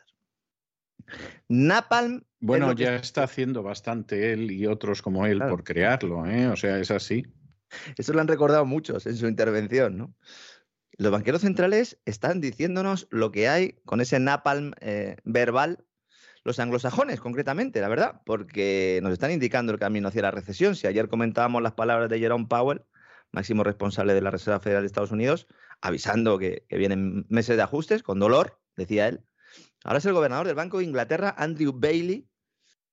Alguno dirá, "Mm, parece que están coordinados, ¿no? Los banqueros centrales actúan coordinados, los de todo el planeta, gracias a un organismo que se llama el Grupo de los 30 y que no me voy a cansar de hablar de él porque nadie habla de él. ¿Y por qué no? Pues porque realmente son los que manejan a los bancos centrales, por encima incluso de ese banco internacional de pagos, el banco de Basilea, ¿no? The Tower of, Basel, ¿no? La torre de Basilea. La torre de Saurón, también para algunos. Por el señor Andrew Bailey, aprovechando la presentación de su último informe sobre política monetaria, dice tener una visión apocalíptica del panorama económico. Hay que recordar que estos, tipos son los que en teoría nos tienen que tranquilizar. Claro, importante tener esto en cuenta, ¿no? Claro, eh, oiga, eh, pero usted no, usted no me tiene que decir que va todo bien. Como decía Luis de Guindos, ¿verdad? En aquella entrevista que mantuve con él que hemos mencionado en alguna ocasión, ¿no? Que a la gente no se le puede decir la verdad, hay que, hay que contarle cosas porque si no, si uno no le cuenta la verdad, pues directamente generaríamos pánicos bancarios, etcétera, etcétera, ¿no? Pues ha utilizado este hombre las clásicas lágrimas de cocodrilo, porque claro, no me canso de repetirlo, estos tipos son los responsables de habernos traído hasta aquí. Esa inflación galopante, ese crecimiento económico catatónico que tenemos. Hoy precisamente la, la eurozona dice que ha crecido en el primer trimestre un 0,3%. ¿Mm? Yo quiero ver quién es el que está sumando ahí los decimales, ¿eh? Porque tiene una pinta, toda la contabilidad nacional europea, de querer evitar la recesión a golpe de ingeniería contable que echa para atrás. ¿eh? Pero bueno, quedémonos con ese 0,3%, es decir, crecimiento catatónico. Un crecimiento que se ha podrido gracias a que han inundado de liquidez, con dinero sin valor real, todas las cañerías del sistema financiero, ¿no? Eso es como una planta que tú le empiezas a echar agua, le empiezas a echar agua y dices, qué fea se está poniendo, ya deja de regarla, muchacho, ¿eh? que se están pudriendo las raíces. Pues esto es un poco igual, ¿no? Entonces Bailey, como Powell, dice que no tiene herramientas, es decir, el señor, el dueño de la ferretería, dice que no tiene herramientas para luchar contra esa espiral alcista de precios y además eludiendo su papel en la génesis de este mundo que estamos viviendo ahora, dice que solo hay dos culpables. Los va a adivinar usted rápidamente, don César. Son China, China y Rusia, me imagino que será ahí está. ahí está. Claro, si es que no podía ser de otra manera. Así que esto es como jugar con los dados cargados que sabes que siempre sale el 6. el discurso era muy parecido al que hizo Joe Biden hace unos días cuando le preguntaron por la inflación, que lo comentamos aquí, que realmente dijo que no había ningún plan. Dice, bueno, ¿y usted a mí qué me cuenta? Yo soy el presidente de los Estados Unidos, yo no, yo no puedo controlar los mercados energéticos mundiales.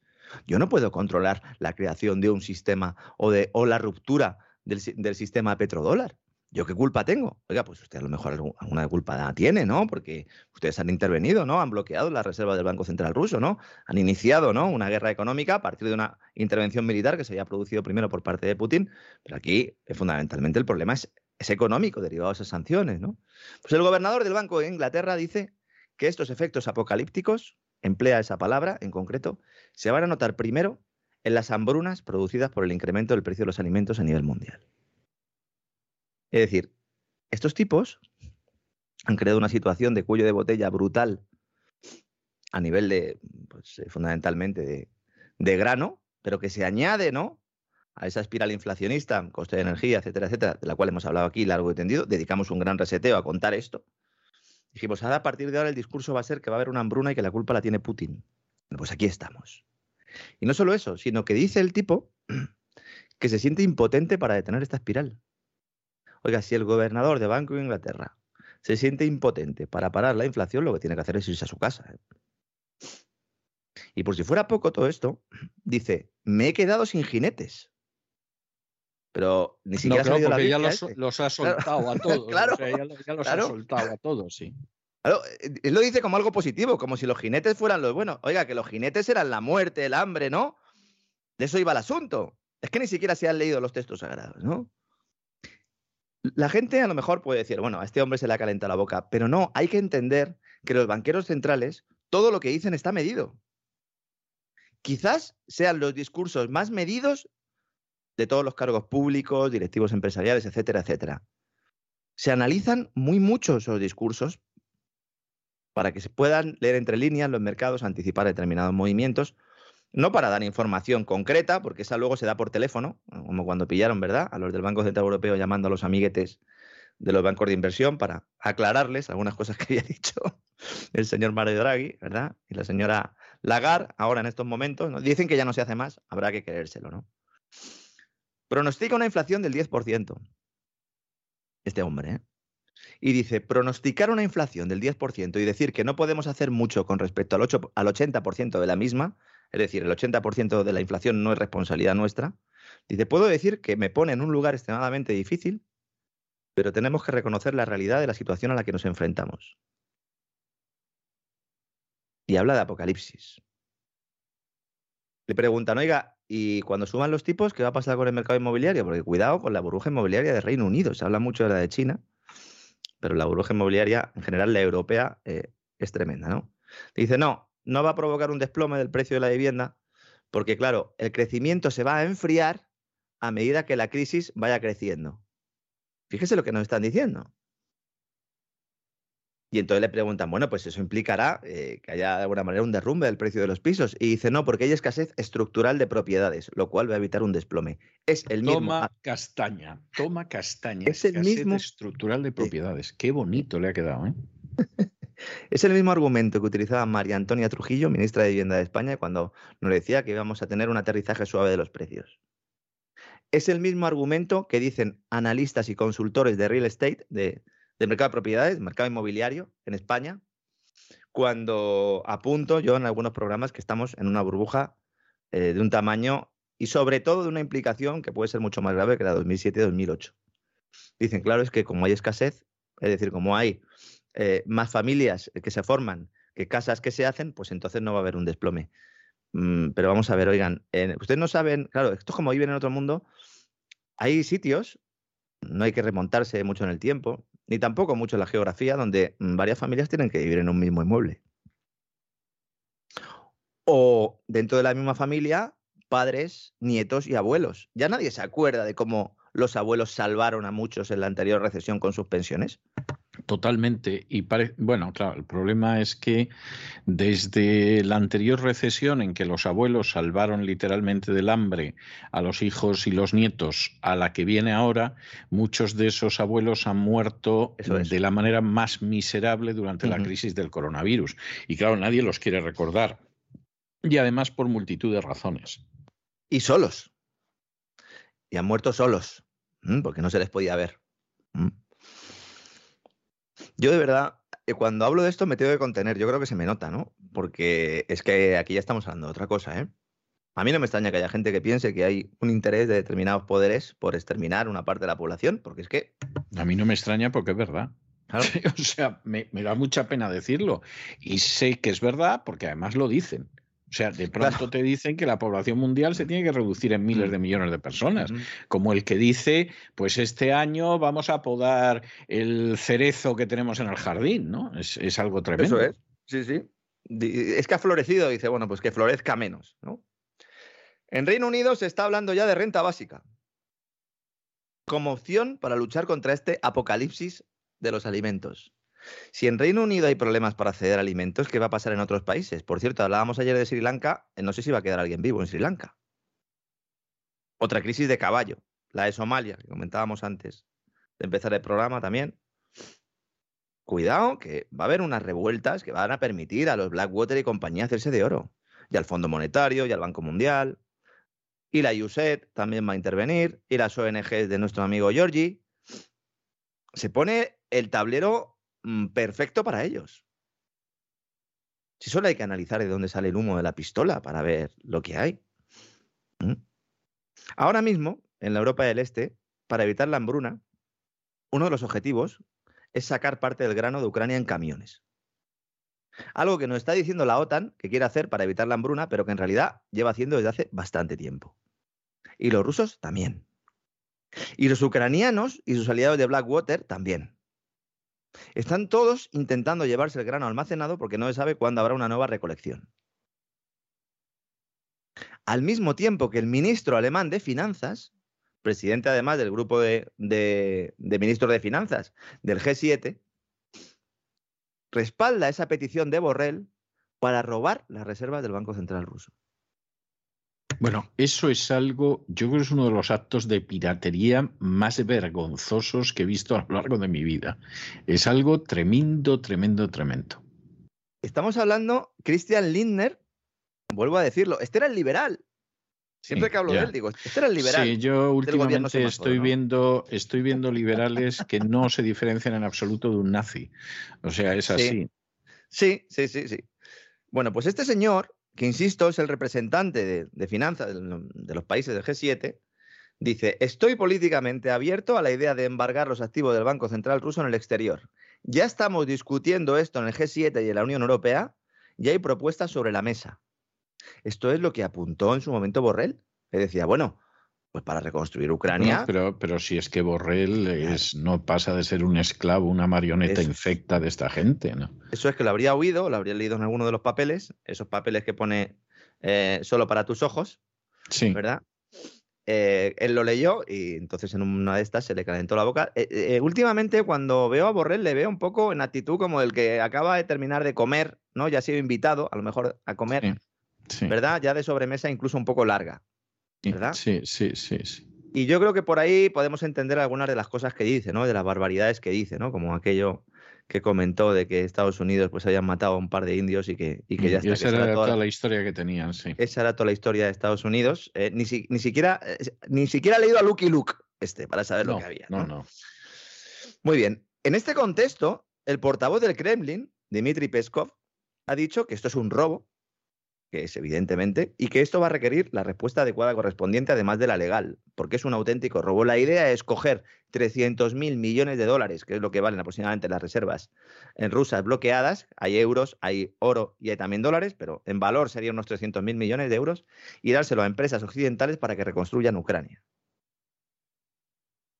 Es decir, ya no es que se vaya a quitar a los contribuyentes, que también se les está quitando a los contribuyentes occidentales, es que directamente se roba al Banco Central de Rusia para reconstruir el país. Esto puede sentar un precedente. Esto es la siguiente evolución del latrocinio institucionalizado que hacen el Fondo Monetario y el Banco Mundial. con esa colonización a través de sicarios económicos. O sea, ya no se trata de que te endeude, de, de convencer a un gobernante corrupto para que endeude a su país, sino directamente se lo quitas. Y dice, no, no, a ver, las reservas, ¿qué tienes ahí de oro? Chaval, a ver, ¿qué tienes? ¿Quién va a guardar sus dólares en Occidente? Aunque los quieran tener como divisa de reserva, pero ¿quién los va a guardar en Occidente? ¿Quién va a utilizar la Citi para estos menesteres? Porque la Citi, esa gran lavadora de dinero, es ahí donde fundamentalmente está todo esto. ¿Quién va a guardar su oro fuera de su país? Nadie. Nadie. Y este es el gran cambio que se produce. La gente sigue, no sé, viendo sombras, intentando cazar mariposas. Céntrense. Céntrense. ¿Por qué la gente no se centra? Porque claro, uno pone el telediario, se coge el periódico y la noticia de apertura es McDonald's abandona Rusia. ¿Eh? El payaso Ronald McDonald ya no se verá en la Plaza Roja. Pues eh, deben de estar llorando los rusos a lágrima viva, ¿no? O sea, es, eh, entre esto y que se ha ido Netflix, la verdad Uf. es que va a haber gente que va a pensar seriamente invadir Ucrania. ¿eh? A ver si la sancionan de la misma manera. ¿eh? McDonald's, ¿eh? Dicen, ya no se podrá tomar un Big Mac de camino a la Plaza Roja. Tras 30 años de presencia en el país. La imagen de la democracia, nos dicen, ¿eh? Eso es lo que se está escribiendo en medios occidentales hoy, en, estos momentos, ¿eh? Y en medios económicos de postín, ¿eh? El ejemplo de la democracia es McDonald's. A lo mejor están riendo en nuestra cara, ¿no? Una democracia de comida rápida puede ser, ¿no? Pues a lo mejor llevan razón. ¿Mm? 850 restaurantes. Oye, si, si de verdad la imagen de la democracia es el McDonald's, Claro. estamos, estamos aviados. ¿eh? Se lo digo sinceramente y sin ninguna ironía. Claro, es que O si sea, se- si al final a eso queda reducida la democracia, estamos buenos. Pues sabe usted que hay un, un índice muy famoso en, en economía que se utiliza mucho por parte de los periodistas porque es muy bonito para, para, para las secciones de economía, que normalmente hay tanto número que a muchos les aburren. Claro, hay que saber contarlo también. Es el índice Big Mac, que es el que se utiliza Sí, para, sí, para sí, ver el, valor, el poder adquisitivo que se tiene en cada, en cada sitio en función de lo que vale un menú Big Mac, ¿no? El director general de McDonald's se llama Chris Kempczynski, que lo he tenido que mirar, es de Cincinnati, pero mm, yo creo que puede tener un origen en el este de Europa, no me extrañaría nada. Solo he podido llegar al abuelo y no encontré nada más. Pero dice este tipo, ¿eh?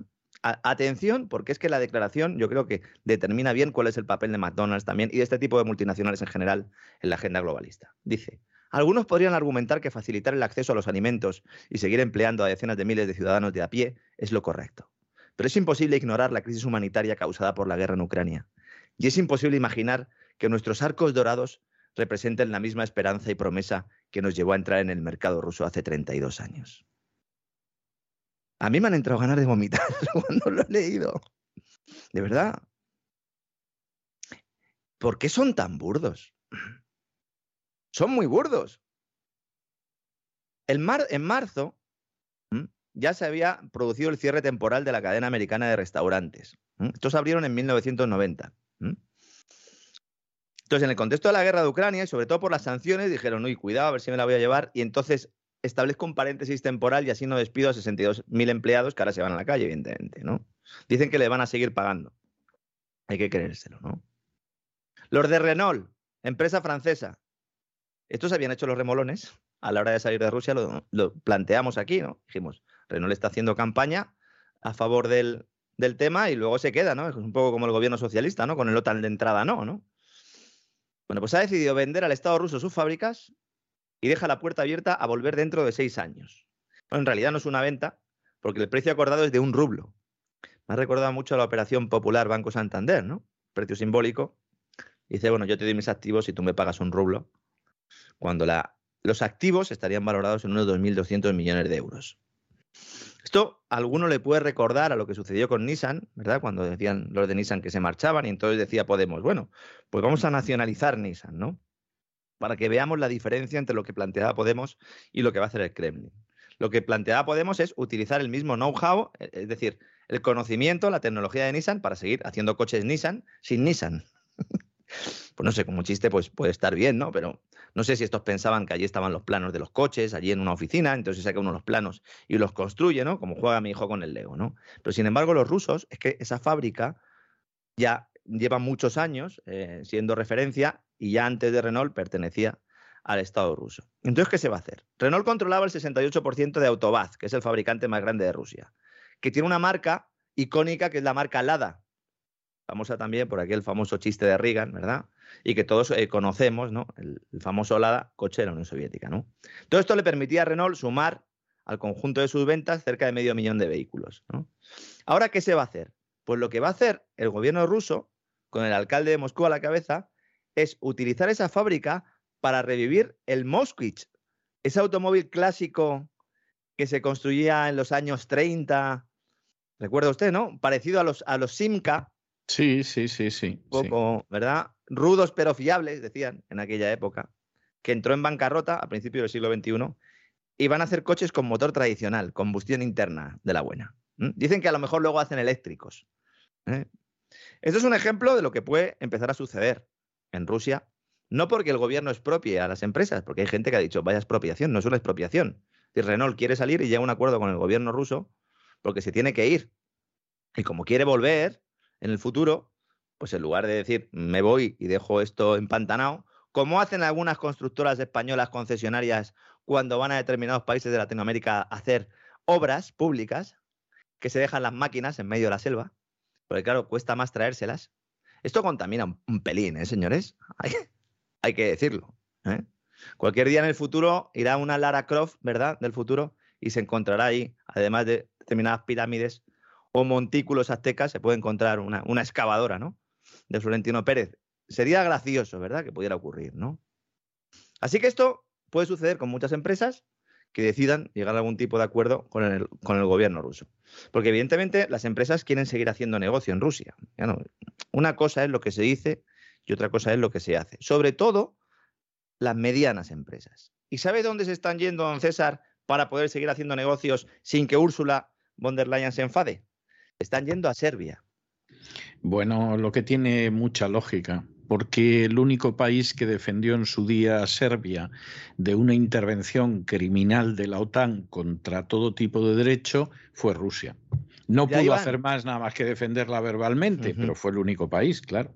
Ahí van porque es una manera de también de poder mantener los negocios tanto con la Unión Europea como con Rusia. Entonces, no solo muchas empresas están marchando de Rusia a Serbia, en concreto eh, de las casi 1.400 que hay ahora mismo en Serbia con participación rusa, una cuarta parte han sido creadas en las últimas seis semanas. Eh, más de 300, para que nos hagamos una idea, ¿no? Según datos de, registros económicos oficiales del, del, país balcánico, ¿no? Pero es que no solo eso, es que hay compañías occidentales que no están en Rusia, que han trasladado sus operaciones a Serbia para operar con Rusia, con el mercado ruso. Porque desde allí debe ser que las sanciones no hacen efecto. Entonces, buena parte de las empresas que están ahora haciendo negocios ahí se fundaron hace un mes y medio, sus sedes en el país, para mantener la continuidad de los negocios, nos dicen. De todo esto hay que acordarse cuando nos corten el gas de 9 a 11 de la mañana. O cuando nos digan que, mm, que no podemos encender la vitrocerámica a las 3 de la tarde. A lo mejor no nos lo dicen directamente el precio que tiene la electricidad es tan, increíble ¿no? que nosotros mismos no la ponemos, ¿no? Y hacemos una fogata en, el salón de casa. Vamos a acordarnos de esto. Porque claro, nos están diciendo, hay que hacer, eh, mm, vamos a imponer restricciones o hay que hacer racionamientos. También nos dicen, hay que ser solidario. Ni un, ni un rublo se va a comprar en Europa. Pues no, señores. Las cuentas Special K de Gazprom, las cuales obliga al gobierno ruso a abrir para todo aquel que quiera hacer negocios hidrocarburos con Rusia, tienen lista de espera, don César. No dan abasto. Como no podía ser menos, por otro lado, ¿no? hay 14 empresas ahora mismo energéticas europeas importantísimas a la espera de que le dé el sí Gazprom Bank. Estos son los mismos que nos decían que no iban a abrir esas cuentas. Bueno, pues están en lista de espera. Si no las han abierto todavía es porque no han podido. A mí esta hipocresía me revuelve el estómago. ¿eh? O sea, yo hace mucho tiempo que llegué a la conclusión de que la OTAN era una institución profundamente criminal e hipócrita, no se lo voy a engañar, o sea, yo en su día, hace muchísimos años, me manifesté públicamente en contra de la permanencia de España en la OTAN. Y por cierto, me he enterado hace poco de que el general Manglano, que llevaba las cuestiones de inteligencia en España, redactó un informe, pero muy bien razonado, en contra de que España estuviera en la OTAN. O sea, que no era solo mi opinión de pacifista juvenil, sino que el general Manglano, que ni era juvenil ni era pacifista, además alegaba muchas más razones de las que yo podía ver. El general Manglano, entre otras cosas, un pata negra, pata negra. ¿eh? Exactamente, el jefe de los espías, como se titula el libro este que ha aparecido hace poco y que hemos recomendado y, que entrevistamos a los autores. Pero la cuestión a la que voy es que eso a mí me parecía clarísimo en aquel entonces.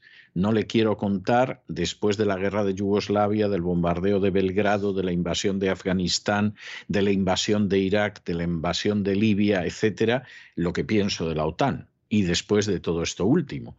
Y claro, la hipocresía de la OTAN yo siempre la, he tenido presente, aunque tengo que decir que en las últimas décadas todavía ha sido más asquerosa. Pero siempre, y esto también lo reconozco, yo cuando me equivoco no tengo ningún problema en reconocerlo, yo siempre creí que la Unión Europea, primero, no iba a caer en ese grado de hipocresía, y segundo, que incluso iba a intentar jugar un papel de contrapoder defendiendo los intereses europeos. Y lo que me está tocando ver es que primero la Unión Europea no tiene ningún valor, que está dirigida por políticos ultra corruptos, llámese Borrell o llámese la Úrsula von Bruggen, que efectivamente están al servicio de la agenda globalista y no piensan en absoluto en los intereses de los europeos de a pie, y que encima de que es así, resulta que es una gente de una hipocresía verdaderamente vomitiva y te lanzan unas grandes soflamas contra Rusia y te hablan de las sanciones de Rusia y luego, y esto es bastante lógico, pues está todo el mundo intentando ver cómo elude el impacto boomerang que le viene de las sanciones contra Rusia. Por lo menos la mayoría. Pedro Sánchez no, porque Pedro Sánchez, con que le garanticen que va a seguir siendo presidente de gobierno, pues... que parece que se lo han garantizado, eh, y si no, quería la Secretaría General de la OTAN, pues Pedro Sánchez, lo que pase con España, le importa un pimiento. Hombre, quien le esté comprando el petróleo ruso a España, porque España eh, ha aumentado su llegada de petróleo ruso, se lo está comprando a alguien que tiene abierto una cuenta especial K. ¿eh? Una cuenta, una cuenta Kellogg, como las llamamos aquí, ¿no? Porque son buenas para el tránsito como decíamos el día que hicimos el despegamos eh, con María Jesús, ¿no? Mientras el Kremlin, pues dice que su situación interna es de tormenta perfecta. Ya dijo el otro día Putin que había una crisis global, pero que además pues, Rusia tiene su propia tormenta perfecta y ya empieza a cambiar y dice que los países poco amistosos ya tienen que empezar a ser calificados de hostiles. ¿eh? Porque esto se está calentando, no podremos eludirlo, con el personal queriendo entrar en la OTAN en 24 horas, con Turquía siendo el salvador. El Salvador, ¿no? esto, esto es el colmo, que al final un dictador turco pueda convertirse, no mm. hay seguridad. Que a ver lo que dura también, ¿eh? Pueda convertir. Bueno, ya intentaron darle el golpe, ¿eh? Ya intentaron darle el golpe y el tío lo frenó muy bien, ¿eh? O sea, a Erdogan ya le he intentado dar un golpe desde la Casa Intentaron dar un golpe y dijo, pues voy a dar yo otro encima, ¿no? Y os vais a enterar vosotros de lo que vale un peine, ¿eh? No me voy de la OTAN, pero me voy a darme besos con los rusos y además eh, os vais a enterar. Y está desarrollando esa política. O sea, Erdogan sabe perfectamente lo que hay. Pero que al final la garantía de que no acabemos en un holocausto nuclear sea un dictador turco, dice mucho de hasta qué punto la política internacional se ha convertido en algo, pero verdaderamente putrefacto. Sí, sí, absolutamente, absolutamente. Una Turquía que además eh, pues, ha participado ¿no? en la financiación de buena parte de esos eh, grupos eh, calificados de islámicos y que han servido pues, para luchar fundamentalmente contra, contra Rusia y antes contra la Unión Soviética. No nos podemos olvidar que todo el lío de Afganistán y Al Qaeda pues, tuvo también ese origen y buena parte de, de las armas y del dinero también, pues pasan, pasan por Turquía, ¿no? La verdad es que uno eh, ve las cifras un poco de, Rusia, sobre todo mm, viendo su moneda, y dice, bueno, no tienen problemas. Sí, tienen problemas, porque aunque el rublo sigue ganando fortaleza, sobre todo respecto al euro, es decir, ahora mismo está en máximo de los últimos cinco años respecto al euro, eso es evidente, pero claro, hay un factor aquí que hay gente que no parece terminar de entender, que es que hay un control de capitales. Control de capitales, ¿cuánto tiempo se va a mantener? Hombre, pues si Occidente decide directamente sustraer, expropiar el dinero del Banco Central de Rusia, ya me dirá usted, un César, ¿cómo van a levantar el control de capitales? Porque la idea es levantar el control de capitales cuando puedan recuperar el acceso a sus reservas. Si no pueden, entonces tendrán un problema. O buscan al primo de Zumosol chino, que de momento no está muy por la labor, ¿no? De hacer un rescate en, en condiciones, aunque se vaya haciendo de forma soterrada y hay muchas maneras de hacerlo. Pero cuidado, porque sin controles de capital el rublo sufriría, ¿no? Ahora mismo el superávit por cuenta corriente de Rusia se ha triplicado hasta casi los 100.000 millones de dólares, sobre todo por las exportaciones, por esas ventas de hidrocarburos, gracias a esas cuentas especial K en las que, como digo, hay cola. ¿no? Y donde también hay cola, don César, es en las puertas del Palacio del Emir de Qatar, que se ha convertido por obra y gracia de Occidente en un tipo bueno, bonito, barato, aseado. No, barato no, barato no. bueno, bonito, sí. Barato no. Incluso limpio, aunque no sabemos muy bien lo que llevan debajo de la túnica. No, sí. Claro. Ponemos que sí, porque a fin de cuentas. Sí, esta gente. Posiblemente una de las mm. grandes eh, cosas que absorbieron los árabes de la cultura romana fue el baño. ¿eh? Los baños árabes no son nada más que una versión mejorada de los baños romanos, ¿no? 2.0. Versión exactamente, pero hay que decir en honor a la verdad que el resto de Europa el baño romano lo olvidó. ¿eh? Bueno, el resto de Europa el baño, el baño en general, ¿eh? El, baño, en general lo olvidó, exactamente. Mientras que los árabes, pues lo, lo, en fin, se hicieron con él, incluso lo, lo mejoraron, ¿no? A fin de cuentas, el, los baños árabes, que son maravillosos y que yo recomiendo a todo el mundo, y que en España, por cierto, hay algunos, pues son una versión adaptada de, del baño romano, ¿no? O sea que limpio sí. Barato dice usted que no, hombre, comparado con quién, ¿no? Porque el, el, gas de Qatar y los hidrocarburos de Qatar eh, son baratos si los comparamos con los hidrocarburos que van en los buques esos que vienen de Estados Unidos, a precio de oro, claro. Cuidado con el estrecho de Hormuz, mire que lo dijimos ayer. Cuidado con el estrecho de Hormuz, que por ahí hay que sacar el, petróleo de Oriente Medio y otra vez Oriente Medio se pone en el mapa porque es la alternativa a Rusia. La de vueltas que hemos dado para acabar en el mismo sitio. Nos dicen que es un tipo fiable, ¿eh? el emir de Qatar, Hamad bin Khalifa Al Thani. Este es el tipo que ha venido con su señora. Yo no sé si tiene más, lo he estado mirando, pero no sé si tiene más. La jequesa, nos dice la, la, Casa Real, la nota de prensa de la Casa Real. Yo no sé si esto se dice así, pero eh, pueden no, cambiar en, la foto. En absoluto, en absoluto. No, pero bueno, han decidido ponerle la jequesa como había una a la que llamaban la lideresa. sí, sí, sí eh, aparece en la Casa Real una nota donde nos dice que, el, que este señor viene con la jequesa, Yawaher bin Haman bin Suhaim al-Tani, con motivo de su visita de Estado a España, porque no hemos ido nosotros en esta ocasión, sino que han venido ellos. Y nos están diciendo los medios de comunicación, esto sí que es vomitivo, que Qatar es un país moderno, que ha liberalizado sus mercados, ¿eh? que como permite a las mujeres votar, está en el camino de la igualdad de género. Que es verdad que a lo, a lo mejor a los apóstatas los condenan a muerte, pero que eso es un tema menor. Que en realidad Sí, se mata totalmente, poco y, y se flagela mucho. Se flagela mucho. Se flagela más que se mata, nos dicen. ¿Mm? Es estupendo. Y además, sobre todo, no se llama Vladimir ni se apellida Putin. Eso, eso es muy importante. ¿eh? ¿Y sabe usted quién es el embajador del jeque en España? Ignacio Sánchez Galán, presidente de Iberdrola. Hombre, qué bien, ¿eh? Qué, qué bien, qué bien, qué ejemplar todo esto. ¿eh? Amo y señor de Iberdrola, con permiso de BlackRock, y precisamente del Fondo Soberano de Qatar, que es el mayor accionista de Iberdrola. Para la gente que no sepa lo que es un fondo soberano, un fondo soberano es un fondo de inversión que está dirigido por un, por un Estado, por un gobierno. Normalmente, además, bueno, en el caso de, de Noruega no es así, pero suele ser país no democrático. Porque además se suele utilizar mucho, es un vehículo que se emplea mucho en el caso de las, de las monarquías estas, de los sultanatos, de los emiratos, ¿no? Del petróleo, del petrodólar, ¿no? Ignacio Sánchez Galán, amo y señor de, Iber, de Iberdrola, rinde ple- pleitesía a dos señores, además de a él mismo, ¿no?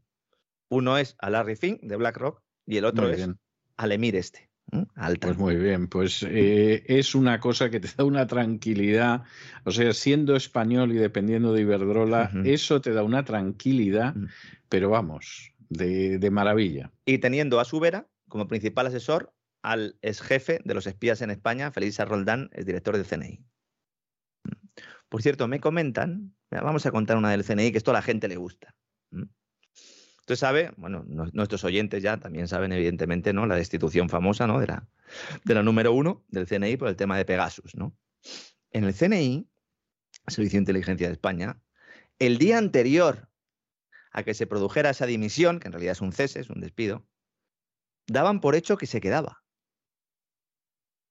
Fíjese cómo se están tomando las decisiones, que ni siquiera los espías saben que van a echar a su jefe.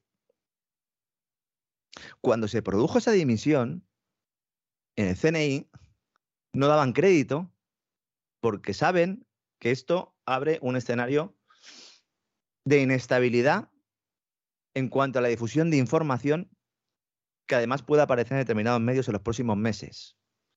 Porque a la gente cuando le sienta algo mal, normalmente pues la lía, ¿no? Si uno tiene un trabajo normal, pues a lo mejor, yo qué sé, le van a despedir y se lleva un ratón, ¿no? Del, del trabajo, ¿no? O manga un teclado ahí, ¿no? O deja a lo mejor el, la papelera llena. Pero cuidado que aquí estamos hablando de información sensible, ¿eh? Le están tocando las narices al servicio de inteligencia por parte del gobierno y cuidado con estas cosas. Nadie duda que el CNI, su labor principal es proteger a la Casa Real y al gobierno de turno, pero algunos ya están pensando que eso a lo mejor no hay que seguir haciéndolo. ¿eh? Así que a lo mejor por eso entendemos que salgan determinadas informaciones en los próximos meses, en las próximas semanas, además con escenarios electorales a la vista y estas cositas. Pero volviendo al señor Altani, se ha venido este tipo en una gira organizada por el Palacio de la Moncloa y la Casa Real, con la colaboración, como digo, de Iberdrola, que llega el amigo Qatarí, el nuevo Mr. Marshall. Cuidado que estos cogen la pasta y luego Qatarí que te vi, también hay que decirlo, ¿eh? Totalmente, totalmente. O sea, el que piense... Lo que pasa es que aquellos que se benefician de ser serviles, eso no les importa un pimiento. No, no o sea, esa, esa es la realidad, ¿no? Y luego que, bueno, las relaciones de la Casa Real Española, ¿no? Con, toda esa región del mundo, vamos a dejarlo ahí, es bastante estrecha, ¿no? Iberdrola, en la que el Fondo Soberano del país árabe, como digo, es el primer accionista, es uno de los grandes nexos de Qatar con España. Y dentro de la agenda de este tipo, de Altani, uno de los, mm, de los puntos clave de las reuniones es con Ignacio Sánchez Galán. Hace 30 años que tiene relaciones Iberdrola con Qatar. Los intercambios comerciales superan los mil millones de euros anuales entre España y Qatar. Perdón. Antes había dicho Iberdrola y Qatar, no, entre España y Qatar. No estoy hablando solo de Iberdrola. Mil millones de euros anuales. Eso sí, Iberdrola es la mayor inversión en España del Fondo Soberano del Emirato. Esto, por si alguien lo quiere mirar, es eh, la Autoridad de Inversiones de Qatar, que es Q y latina A, son las siglas en inglés, ¿no? que tiene aproximadamente un 9% del capital de Iberdrola.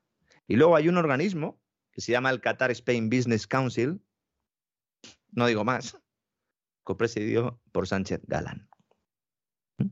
Estos tipos tienen casi medio billón de dólares bajo gestión y está siendo crucial para España. De hecho, este fondo es el segundo mayor inversor de la bolsa española.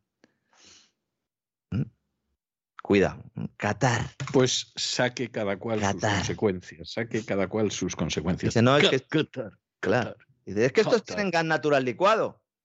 Ya, Rusia también tiene gas natural licuado. Es que estos son buenos. Ah, amigo. Es que estos son la solución. Bueno, dicen parte de la solución, porque claro, con todo lo que nos puede vender Qatar no, no llega ni para pipas comparado con lo que compramos a Rusia en Europa, ¿no? Pero dicen, puede ser parte de la solución que busca la Unión Europea para desligarse cuanto antes del gas ruso. Y se espera un anuncio en las próximas horas en relación precisamente con el aumento de las exportaciones de gas y petróleo hacia el viejo continente, porque para eso ha venido Altani, para hacerse la foto y para decir, ojo, que yo soy de los vuestros. Todo esto mientras España nos ha vendido una intervención del precio del gas para rebajar la factura eléctrica, que también es que es una vergüenza lo que... Porque es que... Es una vergüenza, es una vergüenza. De todas formas, vamos, vamos a ver y sin querer meterle a nadie el dedo en el ojo. A usted, a usted, mm. sinceramente, le tranquiliza una dictadura islámica como es Qatar mm. para depender de ella. Pero como se está modernizando, ahora está, está, liberalizando, asesinan menos gente y tal. E, es, espectacular. Fíjese la que se montó en su momento, antes mencionaba usted el tema del Fútbol Club Barcelona, ¿no? Con el tema de las camisetas, ¿no? Bueno, la verdad es que también eh, al, al, Barcelona le ha patrocinado UNICEF, solo hace falta eh, ir a ver ¿no? algunos de los que han estado al frente de esa organización, ¿no? Lo cual es aún peor porque han utilizado además el nombre de los niños, etcétera, etcétera. Pero en el caso de Qatar ha habido una, cierta contestación, aunque con sordina, pero existía. Es decir, uno siempre se iba, sobre todo a medios de izquierdas también, ¿no? Decían, fíjense, los negocios con Qatar. Ahora, ¿por qué todo el mundo está callado? Está todo el mundo callado. Y se hace la foto ahí al hombre este con su traje, con su bigotillo ahí al lado del rey y dice, pues ya está. Socios para siempre, amigos para siempre. Se casa Europa con Qatar. Y a lo que me refería antes con el tema del precio del gas, uno se va al BOE, al Boletín Oficial del Estado, porque claro, hay que ir al BOE. Y eso es otro un gran problema, porque la gente no puede ir al BOE ni todos los días, ni una vez a la semana. No. Porque si el gobierno anuncia en Consejo de Ministros cosas que son mentira, que luego aprueba 24 horas después, bueno, un poco menos, ¿no? Al día siguiente en el BOE aparece publicado y no tiene nada que ver con lo que anuncia el gobierno, pero ya da igual porque los titulares se los han llevado. Javier Salamanca, uno de nuestros queridos amigos, eh, oyente, también fiel, lo explicaba muy bien el otro día en un hilo en sus redes sociales, el tema de los precios de los gas, del gas. En realidad no se está buscando limitar el precio del gas, porque como decíamos nosotros el otro día, no puede poner límites a lo que no tiene. Es decir, si no tienes gas, no puedes intervenir el precio del gas si se lo tienes que comprar a otro. Entonces hay que trasladar el precio. ¿Y cómo se hace?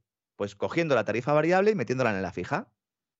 Con lo cual socializas costes y los ciudadanos, sin darse cuenta, se dan cuenta demasiado tarde, financian todos ellos a los que más consumen. Grandes empresas incluidas. El tope del precio del gas sirve para que las rentas bajas subvenciones a, a las grandes industrias. Para que no se note que van a hacer, que vaya aumentando poco a poco. Esto es como lo de la rana, ¿no? Sí, exactamente, exactamente, sí, sí. Entonces se trata de que el consumidor no vaya notando la subida, porque claro, estás esperando un palo y dices, uy, pues solo me ha subido 10 euros. dices, bueno, pues venga, para adelante, ¿no? Claro, 10 euros hoy, 5 euros el siguiente mes. Lo dice, oiga, pero ¿no habían eh, ustedes eh, topado el precio del gas y por lo tanto iba a tener menos eh, peso también, ¿no? En esa subida del precio de la electricidad. Dicen, oiga, es que nosotros lo que estamos haciendo es trasladar los costes para que lo pague usted, pero por otra vía. Evidentemente. Porque lo contrario sería directamente darle una subvención a las compañías que compran el gas por la diferencia entre el precio intervenido y el precio de mercado. Precio de mercado que nos pone Qatar. Estados Unidos también, ¿no? Pero bueno, el mercado se va estrechando y si no se va estrechando, pues los jugadores tienen oferentes, tienen cada vez más margen para aplicar ellos los precios que consideren oportuno, ¿no? Que haya gente que a esto le llame mercado libre y globalización, me parece un insulto a la inteligencia, pero bueno, cada uno que se conforme con lo que tiene. Y luego me gustaría comentar una cosa antes de terminar, que me parece también tremenda, nos está hablando, y que es muy relevante. China se ha convertido en el primer comprador de petróleo de Irak. El Ministerio de Petróleo de Irak está intentando, como sea, convencer a las compañías occidentales directamente para que no les vendan las explotaciones a los chinos, que ya han dicho que ya, en lugar de comprar los barriles, que les den directamente las plataformas de extracción.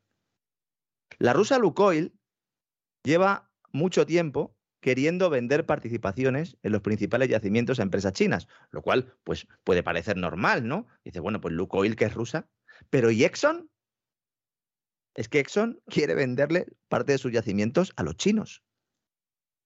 British Petroleum también están los funcionarios del Ministerio de Energía de Irak intentando convencer a estas empresas, supongo que dándoles el oro y el moro, para que no se marchen. China es el principal inversor en Irak, el primero. Y fue el mayor beneficiario el año pasado de la iniciativa Belt and Road de Pekín, esa nueva ruta de la seda de la que hemos hablado tanto. Mientras la OTAN destruía Irak, luego llegó China y que hizo poner dinero encima de la mesa. 10.500 millones de dólares para infraestructuras. Entre ellos, una central eléctrica y un aeropuerto. Por eso es tan importante el nuevo mecanismo este que quiere utilizar ahora la OTAN para reconstruir países. Porque han dicho, ahí va, si nosotros no lo reconstruimos y nos llevamos nosotros la pasta, llegan los chinos y ellos ponen el dinero. Claro, ¿de dónde sacamos nosotros el dinero? Pues se lo quitamos al Banco Central de Rusia. Están en Irak asustados, el gobierno iraquí, porque dicen que, bueno, que eh, va a llegar un momento en el que no va a quedar ninguna eh, petrolera occidental y entonces, claro, las empresas chinas pues podrán no solo asegurar el suministro, sino determinar ¿no? unos precios más atractivos ¿no? para sus propios clientes y para sus propios socios. ¿eh? Si está pasando esto en Irak, ¿Qué no estará sucediendo en otros países? Como digo, se vuelve a poner otra vez el foco en Oriente Medio. Nos estaban diciendo que con la descarbonización, ¿verdad? Ya todo esto no importaba, que había que salir de los países ocupados. ¿Hemos salido realmente de los países ocupados? Hay una guerra económica a nivel mundial. Las autoridades iraquíes intervinieron el año pasado para impedir que las empresas estatales chinas compraran dos participaciones en concreto, son muy importantes, una en Kurna, Occidental 1 se llama Exxon, y luego otra que, tenía, que tiene BP todavía, en Rumaila, que es otro yacimiento. Estos dos yacimientos producen la mitad del crudo que sale de Irak. Y en Irak están las quintas mayores reservas de petróleo del mundo. El que se fue corriendo fue Shell, la petrolera británica que se vio la tostada en 2018 y se marchó. ¿Por qué es tan atractivo o por qué hace, qué hace tan atractivas las ofertas chinas? Que los chinos, las petroleras chinas, aceptan márgenes de beneficio más bajos que sus rivales occidentales. Esta es una clave también aquí. Siempre eso nos ha dicho, a partir de este determinado margen ya no compensa extraer petróleo. Han dicho los chinos, no, no, sí, sí, claro que compensa, lo hago yo. Te compro. ¿Mm? ¿Cuántos países pueden estar en esta misma situación? ¿Mm? Cuidado con esas empresas chinas, esos gigantes petroleros chinos, que pueden, ahí a la chita callando, estar eh, tomando posiciones, de hecho ya lo llevan haciendo desde hace mucho tiempo, porque ellos eran los primeros que eran conscientes de que esto de la descarbonización es un cuento, en este caso no un cuento chino, sino un cuento anglosajón, podríamos decir, ¿no? Y también del, norte de Europa, don César. Pues a mí me parece que la cosa no puede estar más clara. ¿Qué quiere usted que yo le diga? O sea, es de esas cosas que son de una claridad verdaderamente aplastante, don Lorenzo. Eh, las cosas al final, como, como decía Lenin, aunque sea peligroso citar a Lenin, los, los, hechos, los hechos son testarudos. Y, esa es la auténtica realidad y no sirve darle más vueltas. Los hechos son testarudos. Acaba de salir ahora mismo un teletipo última hora, como hacíamos, ¿verdad? Cuando hacíamos radio usted y yo en directo. Sí. Sánchez ata el gas de Qatar a cambio de inversiones en empresas con fondos UE.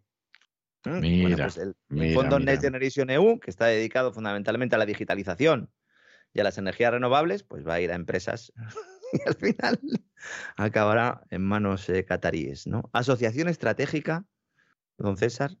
A ver qué dicen los argelinos, a ver cómo se toman esto los, los argelinos, ¿no? Sí, a ver cómo se lo toman. Yo, aquí es que parece que han decidido que van a estar choteándose de los argelinos y que les pueden tomar el pelo. O sea, todo lo que le toleran a Marruecos, que es una vergüenza, sin embargo, no lo van a hacer con los argelinos y no saben hasta qué punto se la están jugando. ¿eh? Sí, sí. Eh, es muy posible incluso que se esté preparando eh, esa, si no desconexión, pero pero sí reducción de, gas de Argelia, que ya se está produciendo en estos momentos, y que nos vendan luego que es por alguna razón geopolítica. Pero indudablemente hay un factor ahí sobre la mesa que es claro, y es que Sonatrach, la empresa estatal argelina, ha dicho que va a subir las tarifas, sí o sí. Y eso, pues evidentemente es un tema importante. Y luego esa ampliación del gasoducto de Medgaz que no llega. No llega. Eh, todo el mundo dice que falta un fleco, el fleco empezó siendo un fleco, ya es un mantel, no sé, al final puede acabar como batamanta, puede acabar. Lo que, es, lo que es, una mantelería, en estos momentos ya es un ajuar. O sea, en estos momentos ya es un ajuar, no, no nos vamos a engañar. Y claro, eso, eso no puede ser. Eso no menospreciemos de todas maneras a Larry Fink, el jefazo de BlackRock, que es el que gestiona una parte de ese gasoducto junto a Naturgy y la propia estatal Habrá que estar atentos de los movimientos de BlackRock, que ya nos decía hace unos días que los hidrocarburos eh, no, tienen que desaparecer y que son perfectamente compatibles con, con la descarbonización de la economía. Que hay cosas que no hay que hacer el tonto y no, no nos metamos donde no debemos meternos, en fin, todas estas Ya que somos la roca negra, vamos a intentar ser negros durante mucho más tiempo, ¿no? Exactamente, es así de, claro y así de evidente y no sirve darle muchas vueltas. Esa es la, la realidad. Pues, don Lorenzo, muchísimas gracias por todo. Nos volvemos a encontrar mañana. Por cierto, quiero decirle que ha habido un medio que nos ha copiado el Así fue España de los visigodos. Ah, sí. Sí, ah, sí, se ve que nos escuchan y, hombre, como cuando copias, pues hombre, siempre copialo con un poco de gracia, ¿no? Pero con mis tonterías también, ¿o, no? no lo digas, no lo digas exactamente igual, porque se ha dado, se ha dado cuenta todo el mundo y van y lo tuitean, ¿no? Ah, o sea, sabe usted que estas cosas de pronto la gente las ve y dice, oiga, que le han escuchado y en el programa ese han dicho todo lo que han dicho ustedes, pero ¿cómo les pueden copiar? Pero no sé qué. Y encima van y mencionan el nombre del enano que lo ha hecho y entonces Ah. esto queda muy mal, ¿no? Ah. Entonces, entonces, Bueno, bueno. pues, pues bueno. De todas maneras, le tengo que decir que en casa del herrero cuchillo de palo, ¿eh? Eh, Totalmente, totalmente. Y, en fin, y más vale que, que te diste cuenta que, que otra cosa, o sea, las cosas como son. Pero bueno, eh, vamos a ver. Bueno, aplaudo, nosotros- aplaudo y nosotros- agradezco sobre todo, ¿no? Que tengan un mayor conocimiento de Eurico, ¿no? Sí, bueno, o de quien sea. Yo en cualquiera de los casos, la verdad es que me, me causa, eh, pero un profundo orgullo y satisfacción, que diría que el sujeto de las comisiones, porque efectivamente... que viene, pues, que viene a San Senso, ya sabe usted sí, que viene. Eso me han dicho, sí. Pues, pues realmente nosotros lo que pretendemos es extender el conocimiento de la historia de España, o sea que, que aunque sea por boca de ganso, encantados de que sea, ¿no? O sea que, que en ese sentido verdaderamente nos llena de orgullo y satisfacción. Entonces, Lorenzo, hasta mañana, Dios mediante, un abrazo muy fuerte. Un fuerte abrazo, don César, hasta mañana. Money makes the world go around, the world go around, the world go around. Money makes the world go around, it makes the world go round. A mark a year, La economía que se fue con Roberto Centeno.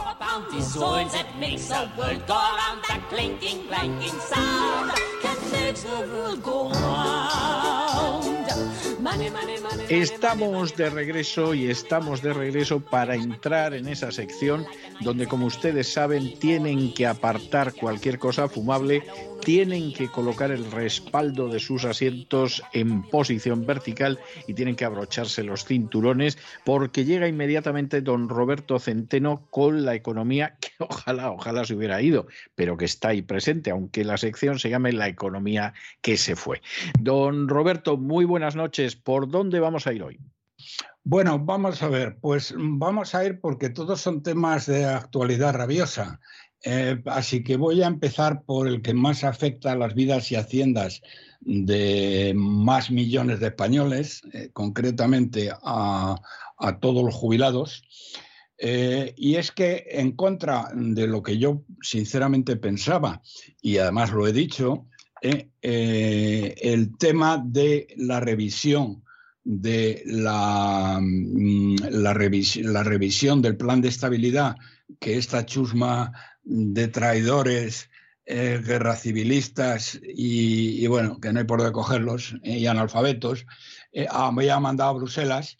Yo mm, les había dicho, pensaba que como la corrupta van der Leyen la tienen cogida, bien cogida, eh, eh, pues lo iba a mirar para otro lado. Pero el tema ha debido ser tan gordo que no han mirado para otro lado y se lo han devuelto. Eh, hay varias Hombre, cosas. hombre, es que el tema es muy gordo. ¿eh? o sea, al final no, no, el tema es realmente muy es gordo. gordísimo. Hay, hay, hay, por ejemplo, uno de los temas es que han bajado las previsiones de crecimiento que ha dado el gobierno de España después de estar en el 4,3, ahora las han bajado al 4, que son muy optimistas por su parte. Luego explicaré por qué y no sé de dónde narices sacan esa cifra. Pero a lo que voy, lo más gordo, y esto sí que es trascendente, porque esto sí que afecta a las cosas de comer de 9 millones de españoles o incluso de familias, porque muchos de ellos el único sostén que tienen es eh, la pensión de jubilación, afecta a las pensiones de jubilación. Señores pensionistas que me escuchan. La Comisión Europea ha dicho que eh, es imposible, es inaceptable para la Comisión el que se, mmm, se actualicen las pensiones, como les ha prometido el gobierno y este miserable de aunque luego le recorta todo lo que puede por debajo de la mesa, pero que ni siquiera en plan de broma pueden llegar a admitir que vayan a subir al ritmo que suba la inflación. Y eso que la inflación media que el, la Comisión Europea está calculando para España, que como luego veremos en otro tema, eh, bueno, pues es que no, tiene nada que ver con la realidad, es del 6,5% para todo el año. Eh, lo que ha dicho la Comisión Europea, y esto es lo grave, que primero que no se puede, eh, las pensiones no, no se pueden ligar de ninguna manera a la inflación, que el sistema español es insostenible y que hay que revisarlo de la A a la Z. Y lo cual, dicho sea de paso, sinceramente eso no hay quien lo niegue. No, no, una cosa es que nadie lo niegue y otra cosa es lo, cómo lo van a hacer. que ahí está el, tema, porque eh, Escriba lo niega, eh, esto, mm, eh, el sátrapa guerra civilista y traidor a España lo niega, toda la chusma de, comunistas bolivarianos, de, traidores, vamos, de, terroristas y de criminales golpistas lo niegan, o sea que a ver gente, hayla, que lo niega. Pero ahora están apañados, porque la Comisión Europea, que ya no se fía de esta chusma, ha dicho que van a entrar ellos en eh, la definición que va a entrar directamente la Comisión Europea en analizar la sostenibilidad del sistema de pensiones español y van a intervenir ellos en buscar un nuevo sistema que pueda hacer las pensiones sostenibles. Miren ustedes, para que... Pues, pues eso va a ser días de gran gozo, ¿eh? Lo digo de manera irónica, evidentemente, porque usted me dirá. Días de sangre, sudor y lágrimas. Sí. sí. ¿Mm? Porque eh, para que eh, de momento supongo que eh, ya descuenten ustedes, olvídense ustedes de que les vayan a subir las pensiones con la inflación. Eso ya se pueden ir olvidando, eso es lo primero. No sé a la velocidad que, porque claro, lo que se van a encontrar ahí es tremendo, aunque han hecho los cálculos, porque decían me han dicho que el subir las pensiones con la inflación costaba 10.000 millones de euros y que eso España no se lo puede permitir este año. Y que por lo tanto lo que no puede ser, no puede ser y además es imposible. Pero es que van a más. Dicen, no, no, vamos a entrar en analizar la sostenibilidad del sistema de pensiones. Y miren ustedes, para que las pensiones sean sostenibles, el cálculo es muy, muy facilito. ¿eh? Para que las pensiones sean sostenibles, eh, eh, los perceptores de pensiones tendrían que recibir eh, la misma cantidad de dinero que se ingresa. Y eso supondría pues bajar las pensiones. miren ustedes, este año se van a ingresar 132, 133 mil millones de euros y se van van a costar las pensiones con la inflación 200.000 millones. Es decir, que mm, por lo menos, por lo menos, las pensiones van a tener que bajar de entrada un 20%. Es decir, que no les van a subir el, 9%, que es donde acabaremos, o el 8%, donde acabaremos el año, porque ya verán ustedes este mes de mayo ¿eh? Mm, eh, a dónde vamos a ir. Luego les daré cifras. ¿eh? Y eh, verdaderamente esto va a ser tremendo. Por lo tanto, la Comisión Europea rechaza eh, eh, lo que ha mandado esta chusma guerra civilista de traidores, terroristas y criminales golpistas y en el caso concreto de la, de la en el caso concreto de las pensiones van a intervenir directamente la comisión, no el escriba, que es un miserable y un mentiroso, ¿eh? compulsivo, eh, sino la Comisión Europea es quien va a hacer el cálculo conjuntamente con ellos, pero claro, con la Comisión Europea, ¿eh? de cómo se pueden llegar a un sistema de pensiones que sea sostenible, porque el actual es totalmente insostenible. Y eso va a suponer lo miren al derecho o lo miren al revés, un hachazo impresionante para los pensionistas. Eh, dicho esto, dicho esto, pues eh, a uno eh, la verdad es que le sorprende, porque la pregunta siguiente es, ¿dónde narices está la oposición española? Porque aquí no se habla más que de los espías, de la menstruación y del aborto. Entonces, y ahora ya está dando marcha atrás eh, el señor Feijo con la barbaridad que dijo en, ante los empresarios catalanes de que Cataluña era nacionalidad y ahora ya no, ahora dicen que es una región. ¿Eh? que no es una nacionalidad. ¿eh? O sea, que eso había sido un lapsus lingüe. Pero bueno, están en eso, ¿eh? en, que si, que, si son galgos y son podengos. A mí esto me recuerda, don César, aquellos días trágicos en que Constantinopla estaba sitiada por los turcos y al pocos meses desapareció probablemente para siempre, y como los santos padres que estaban allí eh, discutían cuando los turcos estaban subiendo por las murallas, eh, estaban discutiendo eh, sobre, mm, el, sobre el sexo de los ángeles y de cuántos ángeles cabían en la punta de una aguja. Efectivamente. Efectivamente. Que yo no sé si usted lo sabe, cuántos caben en la punta de una. No tengo la menor idea. O sea, además tengo que reconocer que es uno de los temas que nunca me ha quitado el sueño. bueno, pues a ellos sí se lo quitaba. ¿eh? Bueno, pues ahora lo mismo. Estos tíos están discutiendo eso de Los Ángeles, pero bueno, vamos a ver. Hijos de su madre, que cada uno es hijo de su madre. Eso nadie se podrá quejar que les llame hijos de su madre. ¿eh? Cuando España se está arruinando, porque ahora les contaré eh, el resto de la historia. Eh, están eh, cuando a los pensionistas de Bruselas ya les han dicho que no les van a revisar las pensiones con el IPC y que además les van a pegar un hachazo del copón porque van a estudiar conjuntamente la comisión con España va a estudiar un sistema que sea sostenible pues eh, eh, bueno, esto estamos afectando, estamos hablando de cosas que afectan a la vida y la hacienda de nueve millones de personas que no sé cuántos será en familia, porque insisto, eh, muchas, muchas, pero muchas de estas pensiones son la única renta que entra en muchísimos, en millones de hogares españoles. Y resulta que nuestros problemas son los espías, son la menstruación dolorosa y el aborto. Verdaderamente, eh, verdaderamente. Ah, bueno, y si Cataluña es una región o una nacionalidad.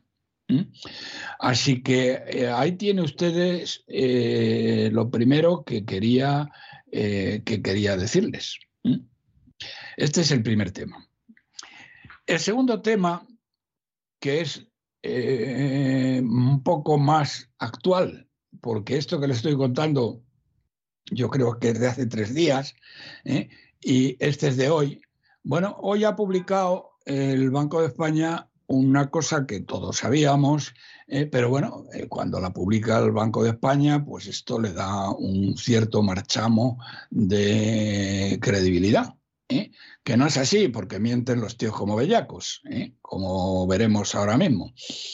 Eh, eh, y ha dicho que eh, la cifra al mes de eso ya no me lo sé muy bien. Yo creo que es enero, febrero, marzo. Creo que es a fin de marzo, porque lo publican así, o no sé si es a fin de abril, pero daría lo mismo. la deuda española ha subido a la deuda, perdón, la deuda según protocolo de déficit excesivo, que no es toda la deuda, ha subido a 1,1 45 billones de euros, que es naturalmente la cifra más alta de toda la historia. Eh, la deuda total es mayor que eso, es 1,7. ¿Por qué? Porque hay toda una serie de conceptos que no entran según la legislación, vamos, según los burócratas, el sistema que siguen los burócratas de Bruselas, no entran dentro de, mm, de la deuda. Es decir, ustedes, ustedes se endeuda para hacer una línea de AVE a Orense, ¿eh? que ya me contarán, ¿eh? y eh, eso no eh, esa deuda no cuenta como, es, deuda, pero no cuenta como deuda según protocolo de déficit excesivo. Bien, ¿qué ha pasado? Otra cifra muy importante, que en los últimos 12 meses nos hemos endeudado en 61 mil millones de euros, teniendo en cuenta además que eh, eh, Bruselas nos ha dado hasta el día de hoy, nos ha dado ya 19 mil millones de euros de los fondos eh, llamados europeos. Bueno, pues estamos hablando exactamente de que España ha necesitado una inyección de 80 mil millones de euros para financiar los 2 millones de enchufados, para financiar los 21.000 chiringuitos, y para financiar las 17 autonomías eh, que tienen todas eh, estructura de Estado con todos los aditamentos que tiene el Estado, eh, menos el ejército, el resto, pues es lo mismo, porque tienen policías autonómicas, tienen, bueno, de todo. Bien, pues 80 mil millones. De momento nos dan, nos han dado, nos, esta es la cifra que ha dado el Banco de España, que eh, por lo tanto, coincide eh, básicamente mm, eh, estos 61.000 coinciden con mm, la cifra que yo les había dado que España mm, va a necesitar, bueno, necesita, no va a necesitar, que con la cifra que necesita mensualmente, quitando los fondos europeos, quitando los fondos europeos, que son, eh, yo les había dicho a ustedes cuatro mil y pico, pero realmente con esta cifra no son cuatro mil y pico, sino que son cinco mil millones de euros al mes, que es lo que necesitaremos financiar a partir del próximo día. Eh, el, ese día aciago que va a ser el 1 de julio, en que el Banco Central Europeo dejará de comprar deuda soberana. Pero usted cree que va a dejar de comprar deuda, ¿no cree que se va a prolongar algo? Vamos a ver, pueden prolongarlo a lo mejor una, dos, tres semanas, pero no creo que más. Es imposible. Eso es imposible, don César. Y ya sabe usted, ¿eh? como decía el torero aquel famoso, que lo que no puede ser, no puede ser y además es imposible. Eh, no, no, van a, no van a poder seguir porque además eh, la situación de inflación eh, se está complicando con toda esta historia de, bueno, de la guerra de Ucrania. mire, yo este tema, ya sabe usted, don César, que lo sigo día a día por razones obvias. Mm, el gas no para de subir y el petróleo ha vuelto, después de haber dado una bajada, ha vuelto a subir y hoy creo que el Brent estaba ya en, 114 o 115 dólares por barril. Y el gas es que ni les cuento, porque claro, es que hay que ser cretinos lo que están haciendo eh, en Europa. Pero bueno, eso no toca hablar hoy. Lo que sí les digo es que la situación eh, de em, eh, la situación de, inflación se está complicando muchísimo y ahora eh, les, les, daré algunas cifras. Primero... ¿Y usted cree, cree que no van a conseguir convencerlos para que se lo prolonguen? No, no, eso no. Yo, yo tengo la sensación de que van a conseguir unos meses, no más, ¿eh? No más. ¿eh? Aceptando que me puedo equivocar, ¿eh? Ya se lo digo. Yo creo que Pero yo, yo tengo la sensación de que van a conseguir unos meses fundamentalmente para lograr que Pedro Sánchez siga siendo presidente. Bueno, yo vamos a ver, vamos a ver. Cuando le digo unos meses, le digo unos meses, ¿eh? o sea, no, no le estoy diciendo a usted un año, ¿eh? mucho menos. Yo, a pesar de todos los pesares del mundo mundial, no creo que en Bruselas eh, la consideración de que siga siendo presidente Sánchez pese demasiado. Una cosa es que tengan comprada a Ursula von der Leyen y a otra serie de personas, que eso se lo sabe muy bien Nadia Calviño, porque está allí y ella sabe quién es el padre de cada quien y cuánto cuesta comprar a cada cual. ¿eh? Y entonces ella en ese terreno se mueve bien y es por lo tanto una auxiliar muy valiosa de, este sátrapa guerra civilista y traidor a España. Eh, mm, no creo que eso sea eh, que sea en definitivo. Si usted me dice, don César, que Italia, Draghi, que Macron, eh, van a presionar para que eso se prolongue un poco más, pues ahí podría decir que, bueno, que a lo mejor consiguen algo, pero lo veo muy difícil por una razón, porque la inflación, eh, eso es lo que le he tratado de decir antes, la inflación va a seguir yendo a peor. Y entonces mm, no se puede permitir eh, el Banco Central Europeo, que se está quedando muchos codos por debajo de la Reserva Federal Norteamericana, no se puede permitir el lujo de no hacer el mínimo que dijo que iba a hacer, porque ya hay mucha gente, eh, quiero decir, eh, muchos países, sobre todo los del norte, que están pidiendo una subida de tipos de interés, que ahora de nuevo volveré, volveré a ello. o sea que, don César, yo pero yo no creo que sea solo por la Unión Europea. Yo es que creo, yo es que creo que la Unión Europea está muy subordinada en estos momentos a lo que le dice la OTAN. Y, creo que Pedro Sánchez posiblemente sea ahora lo más servil que hay en la OTAN. Ya, pero, vamos a ver. hasta extremos tremendos él puede ser, ser, eh, todo lo servil que quiera. Lo es, lo es. Y, podrá servir muy bien los cafés, llevarle la maleta al presidente de la OTAN eh, y hacer reverencias y todo lo demás. Pero no pinta nada, porque es que la ayuda concreta que España está prestando de gratias a los ucranianos es absolutamente irrisoria y minúscula.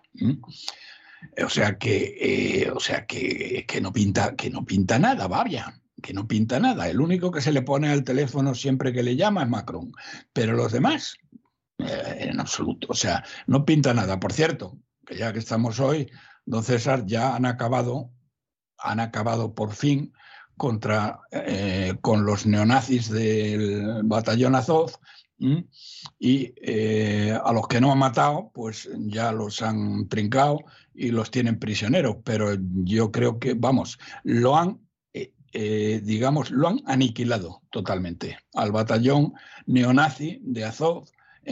Aunque ahora está diciendo el Zelensky que manda narices las mentiras que dice este payaso, que bueno, que él ha conseguido que salieran. ¿Cómo que han conseguido a que salieran? Han salido con las manos en alto a punta de pistola ¿eh? y bueno, ahora a los mercenarios, porque había mercenarios con ellos también, esos han ido por una puerta eh, y luego los neonazis por otra y luego por una tercera puerta los soldados que estaban allí que no tenían más remedio que haber salido combatiendo porque si no les hubieran pegado un tiro por la espalda los del batallón Azov.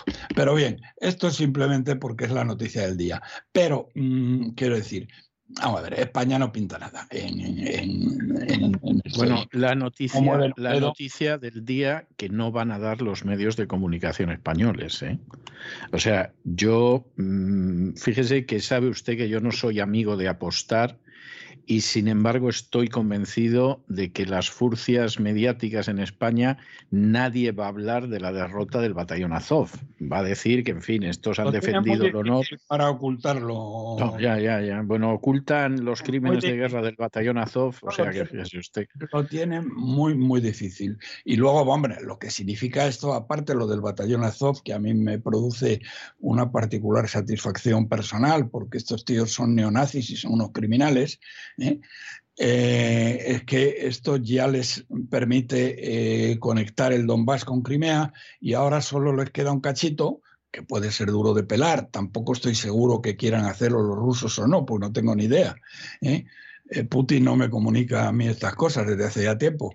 Y que es conquistar Odessa, con lo cual ya mm, completarían de alguna manera la operación especial, como la han llamado.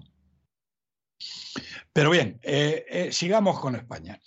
Bien, hay una cosa que de la misma manera que eh, muchos oyentes me dicen, hombre, señor Centeno, usted lleva diciendo que España quebraba desde hace ya años. Y es cierto, y es cierto. Claro, yo a estas personas pues las he respondido y las respondo, decir, sí, miren ustedes, España quebró realmente en el mes de junio del año 12 con Mariano Rajoy. Ese fue un momento histórico en el cual este traidor, y nunca mejor dicho lo del traidor, porque financió el golpe, cometió un delito de alta traición financiando con dinero público el golpe de Estado catalán, llegó a un acuerdo con la señora Merkel de devolver a las cajas de ahorro alemanas hasta el último céntimo, cosa que no hizo ningún otro país del mundo, que habían prestado irresponsablemente ríos de dinero para financiar la burbuja inmobiliaria española a cambio de recibir, eh, digamos, del Banco Central Europeo dinero sin límite y a interés cero. Este miserable, que dicen que nos salvó de la, de la quiebra, ¿eh? pues mire usted, mejor que no nos hubiera salvado, porque si hubiéramos ido a la quiebra nos hubieran reducido a la mitad em, eh, la deuda, como ocurrió con Grecia, o menos de la mitad, y nos hubieran obligado a bajar un 40% los salarios a los funcionarios públicos, eh, de los cuales dos millones, eh, eh, como digo, son enchufados y a dedo. Y lo que hizo fue endeudarnos en 420 mil millones de euros. 420 mil millones de euros nos endeudó el hijo de Satanás de, de, de Rajoy. Mariano Rajoy, sí. Sí, de Rajoy. Eh, y bueno, con eso lo que ha conseguido es arruinar a las varias generaciones de españoles durante los próximos 50 eh, años. ¿eh? luego después, cuando salió Rajoy, al poco tiempo se produjo la pandemia y entonces ahí ya mm, la barra libre la decidió Merkel a cambio de nada y ahora es cuando se va a acabar. Pero si no fuera por eso, España había quebrado y quebrará, ya lo verán ustedes.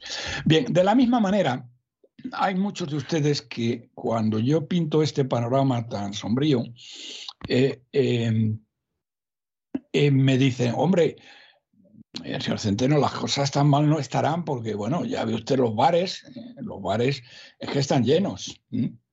Y la verdad es que no tenía los, los datos, aunque sí suponía el porqué, pero hoy hay una noticia en la cual explica eh, la Asociación de Hostelería, que no es el INE y estos, por tanto, no tienen que mentir, cuál es la situación real de estos bares que ustedes ven llenos y que lo toman como un síntoma de que las cosas no están tan mal como yo les digo. Bueno, pues esta Asociación de Hostelería ha dicho lo siguiente. Primero, que la recaudación de los bares eh, ha disminuido un 30%. Ha disminuido un 30% básicamente por dos razones. Primero, porque va menos gente. Ustedes ven los bares llenos, sobre todo los sábados, los domingos y fiestas de guardar. ¿eh? Pero los días de diario eh, ya no los ven ustedes tan llenos. ¿eh?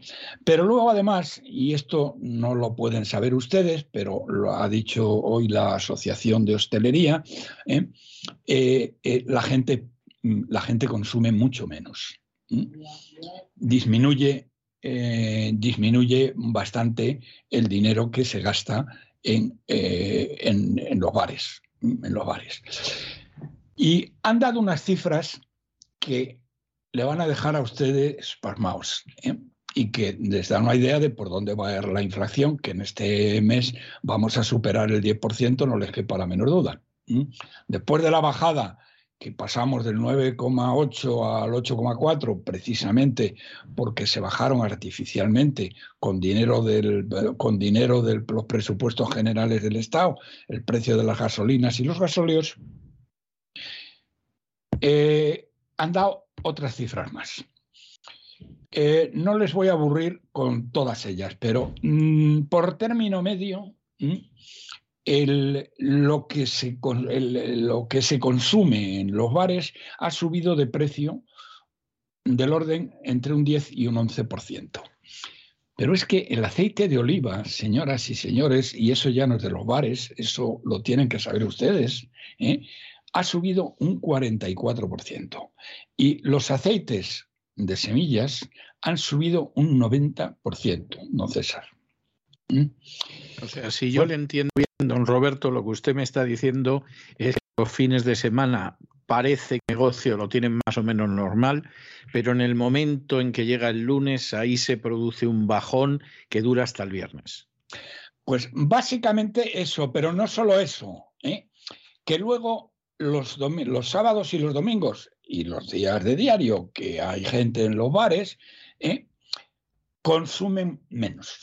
Es decir, digamos, eh, cuentan... Y además los productos son más caros leen las tablas de precio eh, contadas, no iba a decir contadas a céntimos, no, pero sí contadas a euros. ¿eh? Es decir, si una cosa vale cuatro euros, piden una de dos. Ya, ya, ya, ya. eso es lo que dice, perdón, eso no lo dice Roberto Centeno, lo dice hoy la Asociación de Hosteleros, que estos no tienen por qué mentir, están diciendo realmente la verdad, ¿eh? no como el INE, que cuando le, da la gana dice lo que le da la gana, lo que le dice el gobierno que tenga que decir. Por lo tanto, a aquellos de ustedes que me habrían preguntado por este tema, que sepan eh, cuál es la, explicación del, asunto. Y ahora voy a ir eh, a Mm, explicar con un poco de detalle eh, eh, cómo eh, la economía se está cayendo. La economía, miren ustedes, se encuentra sostenida artificialmente por un gasto público desmedido. Y, por, y, bueno, y luego la recaudación que ha subido por efectos de la inflación, ha subido un 20% los primeros tres meses, perdón, quisiera estar seguro de lo que digo. Yo creo que los primeros tres meses del año, porque ahora, miren, es una cosa que tendría que haber comprobado y no lo he hecho, ver la última, eh, el último dato de la agencia tributaria. Pero, en fin, los tres primeros meses del año ha subido un 20% la recaudación. ¿Por qué? ¿Porque la gente gana más dinero? No, no, no, no simplemente por la inflación y porque eh, como el IRPF ya sabe usted que funciona por escalones y eh, eh, cada mes hay que pagar una cantidad a cuenta del dinero que usted cobra, Hacienda, si por la inflación usted cambia de nivel, usted en vez de pagar a lo mejor un 20%, pasa a pagar un 30%. Bueno, eh, y hay, eh, y hay un tercer factor que no se puede pasar por alto, y es que la señora Montero este año a los sicarios de la agencia tributaria les da 100 millones más en bonus. Bueno, sí, efectivamente, esos son... ¿Eh? Y, y, en estos momentos esta gente está levantando inspección a todo bicho viviente. A mí me dicen en gestorías y en despachos fiscalistas en España que, están desatados a todo el mundo, o sea, han ido a por todo el mundo a ver lo que sacan por ahí. Y como se da la circunstancia de que en España, a diferencia de lo que pasa en el mundo civilizado, cualquier inspección que te hace Hacienda y que llega a la cantidad X, que suele ser caprichosa, además, esto hay que decirlo, tienes que pagarla inmediatamente, o sea, es ejecutiva desde el mismo momento en que el inspector firma el acta, Luego, después de eso, de que has pagado una cantidad que no es necesaria, puedes pleitear y a lo mejor a la vuelta de 10 años te dan la razón. Pero en ese momento ya te pueden embargar vivienda, te pueden bloquear cuentas, etcétera. En algo, vamos, que yo creo que no se daba ni en la Edad Media.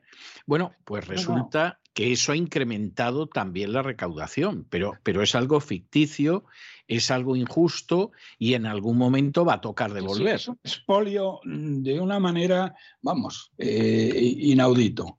Pero fíjense los datos que tenemos. Es decir, si eh, nos fijamos en los, en, los datos, eh, de, vamos, los datos de actividad y demanda de estos últimos tres meses, el PIB creció en el último trimestre un 0,3% intertrimestral.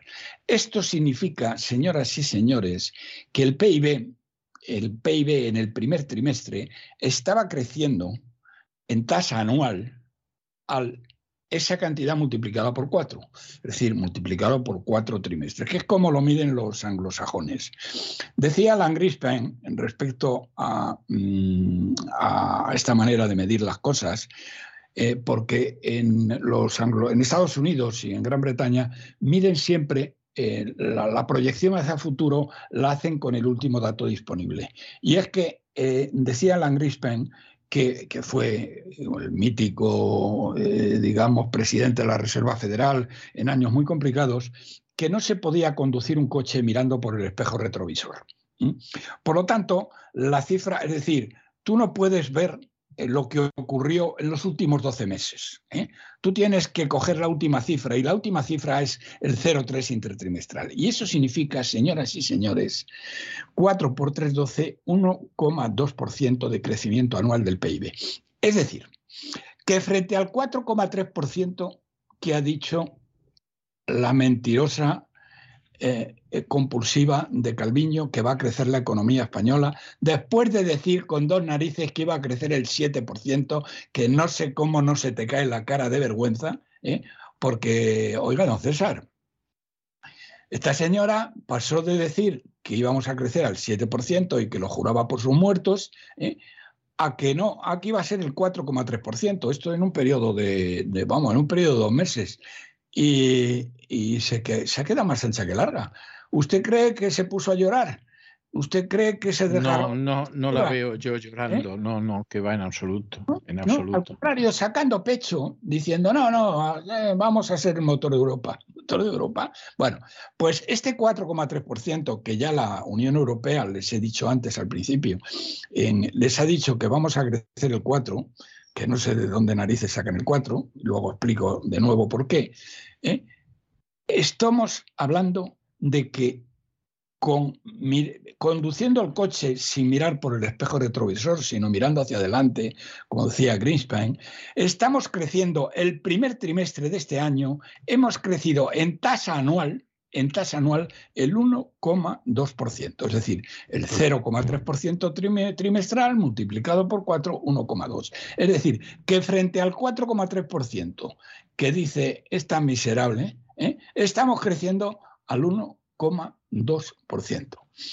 Así que esto es lo primero que, bueno, que, se ve con las cifras, mm, eh, con las, las cifras que tenemos ya eh, de, este trimestre, que es 1,9 puntos menos que el trimestre anterior. Es decir, el trimestre anterior habíamos creído, crecido al 2,2% y hemos pasado al 0,3 al 0,3. Pero esto mm, la señora Calviño lo tiene muy controlado, eh, muy dominado.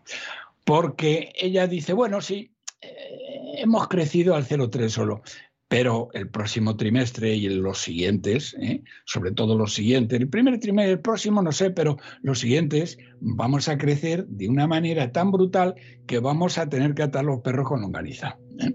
Esto, esto lo ha hecho ya en varias ocasiones, ¿eh? luego después no se cumple nada de lo que ella dice y le da exactamente lo mismo. Perdón, y a la oposición no dice ni pío, porque la oposición está, como le digo, a otra cosa, está a los espías, ¿eh? a las nacionalidades ¿eh? y al aborto. Pues muy bien. Eh, yo, no sé si ni siquiera están a eso. O sea, yo no sé si ni siquiera están a eso. Fíjese lo que le digo. Bueno, en el lado de la, de la demanda, la, pasa exactamente lo mismo.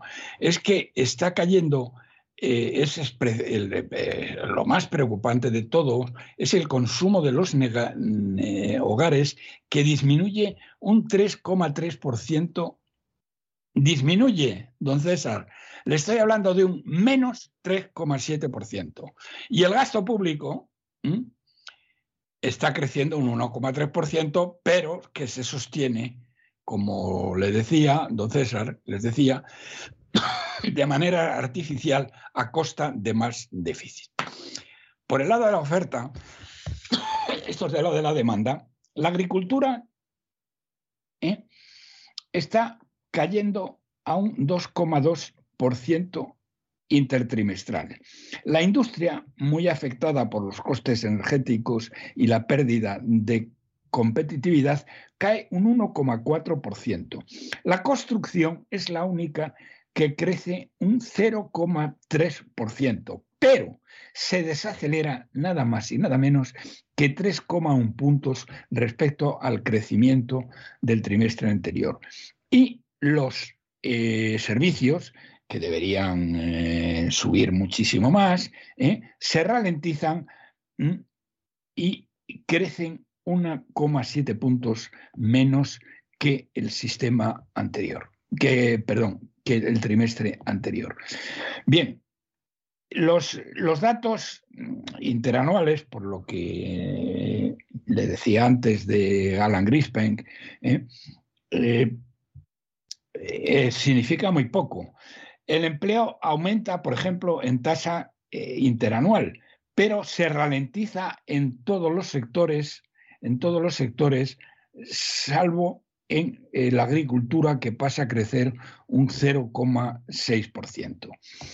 Eh, es decir, estamos en una situación, don César, de caída brutal, de caída brutal de toda la actividad en las cifras que tenemos de primero del año y que se resumen en la primera que les he dicho, que la economía creció el PIB el 1,2% frente al 4,3% que dice la mentirosa compulsiva de Calviño o el 4% que dicen estos miserables de, mm, de, la, de la Comisión Europea, aunque ahora parece que van a intentar meterle mano, como ya les he dicho, al tema de las pensiones. Bueno, y termino con una cosa que ya, ya les había dicho, ¿eh? Eh, pero que eh, la voy a ir poniendo al día. estamos, mm, les decía que estos tíos cuando mandaron, cuando han mandado la, la revisión del plan de estabilidad 22-25, eh, eh, eh, que fue hace tres semanas aproximadamente, que fue hace tres semanas, mm, decían del tipo de interés, porque aquí es donde está la clave, don César. Y voy a seguir repitiéndoselo porque lo voy a seguir con mucho cuidado. Bueno, ellos hablaban de que los tipos de interés, estamos hablando del bono a 10 años, estaban en el 0,1 en el año pasado, lo cual es cierto. Eh, este año iban a pasar a fin de año al 0,9, el año que viene al 1% y los dos años siguientes al 1,1%. Les decía eh, que, claro, eh, que cómo se atreven, si hacemos, interpolamos un poco el tema y, llegamos a creernos de que iban a pasar del 0,1 al 0,9, pues en este momento pues tendríamos que estar más o menos en el 0,4. Bien, bueno, pues a día de hoy, que por eso esto se lo voy a repetir eh, de una manera eh, continua, eh, estamos por encima del 2%, por encima del 2%. Llevamos ya una semana y media, dos, en que estamos por encima del 2%. Y estos jetas le mandan a Bruselas una, eh, una revisión del tema en el cual del 0,4, eh, que tendría que ser del 0,4, y cuando ya estamos en el 2%. Hay que tener cara dura. Y los de Bruselas, pues no sé lo que habrán dicho de este tema, porque esto, esto no lo he visto, pero vamos, esto no se lo pueden creer. Pero luego llegamos al primero de julio que hemos debatido, que si quiere usted, don César, ¿eh? se lo pongo a usted el primero de agosto. Bien, vamos, vamos a creer en el primero de agosto, sí. Bien, entonces, eh, em, el primero de agosto tenemos que conseguir este dinero en los mercados internacionales. Y las cifras que todos los expertos consideran es que vamos a tener que pagar un 5% de interés. Si en este momento estamos pagando el 2 con el Banco Central Europeo comprando deuda, cuando ya no la compren, que estemos en el 5, va a ser la normalidad. Y entonces, ¿qué pasa?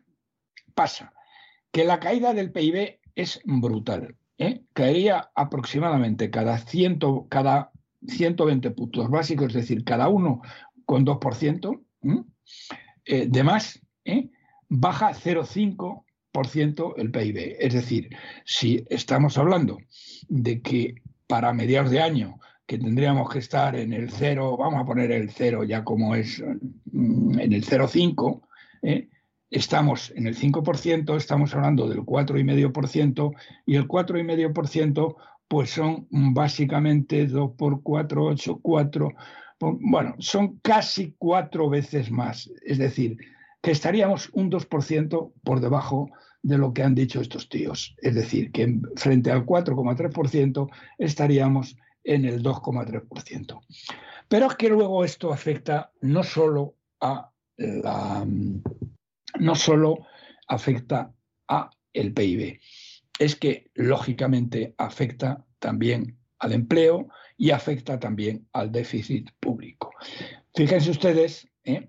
Eh, como les he dicho, que en este mes de agosto mm, eh, tendríamos que, me permite hacer la división con la nueva cifra que dado hoy el Banco de España, es decir, en los últimos 12 meses esta chusma se ha gastado en pagar a dos millones de enchufados 21.000 chiringuitos y 17 comunidades autónomas con todos los eh, servicios de un Estado soberano, eh, ha dicho que nos hemos gastado 61.000 millones, quitando ya los fondos europeos, ¿eh? estamos en 5.000 millones, 5.000 millones de euros. Es decir, que necesitamos cada mes para mantener todo este tinglao de corrupción, eh, que, supone, eh, que supone mm, el Estado de las Autonomías 5.000 millones de euros.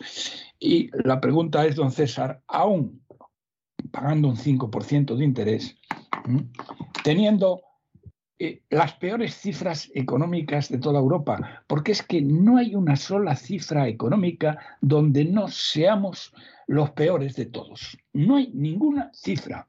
Pero vamos, las que más importan a los mercados son el déficit estructural, donde tenemos el mayor déficit estructural de la Unión Europea, el, la deuda, que no tenemos la mayor deuda de toda la Unión Europea, pero sí una de las mayores y sobre todo si mm, consideramos la deuda total estaríamos ya eh, prácticamente a la cabeza.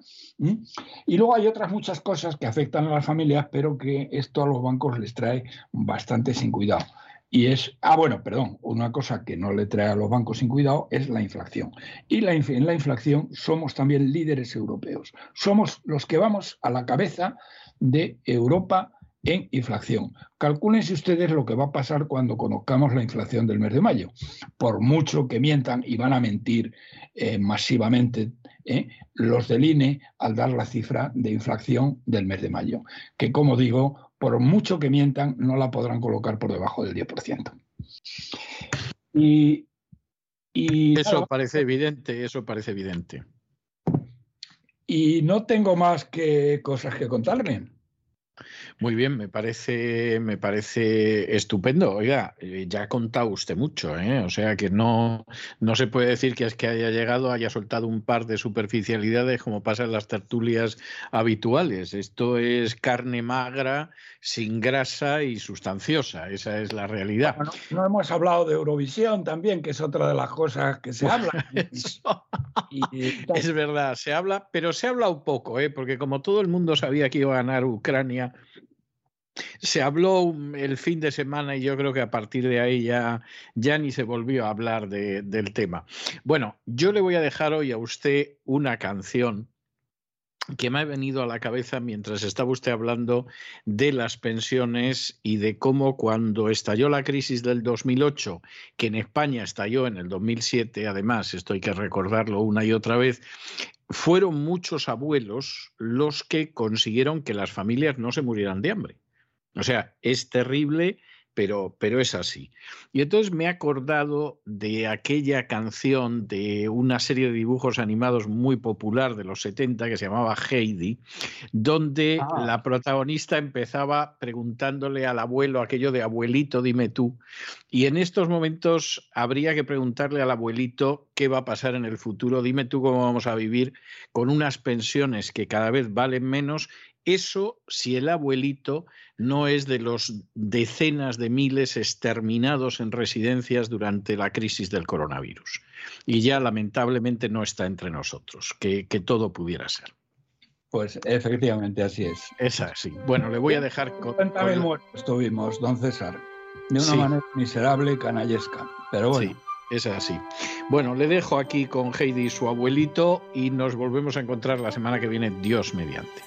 Venga, hasta la semana que viene, si Dios quiere, y un abrazo a todos.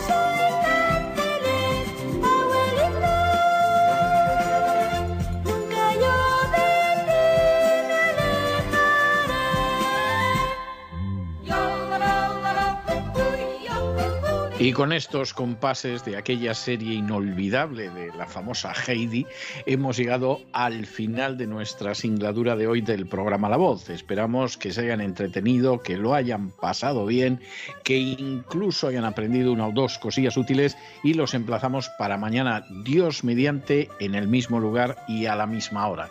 Y como siempre, nos despedimos con una despedida sureña. God bless ya. Que Dios los bendiga. Abuelito,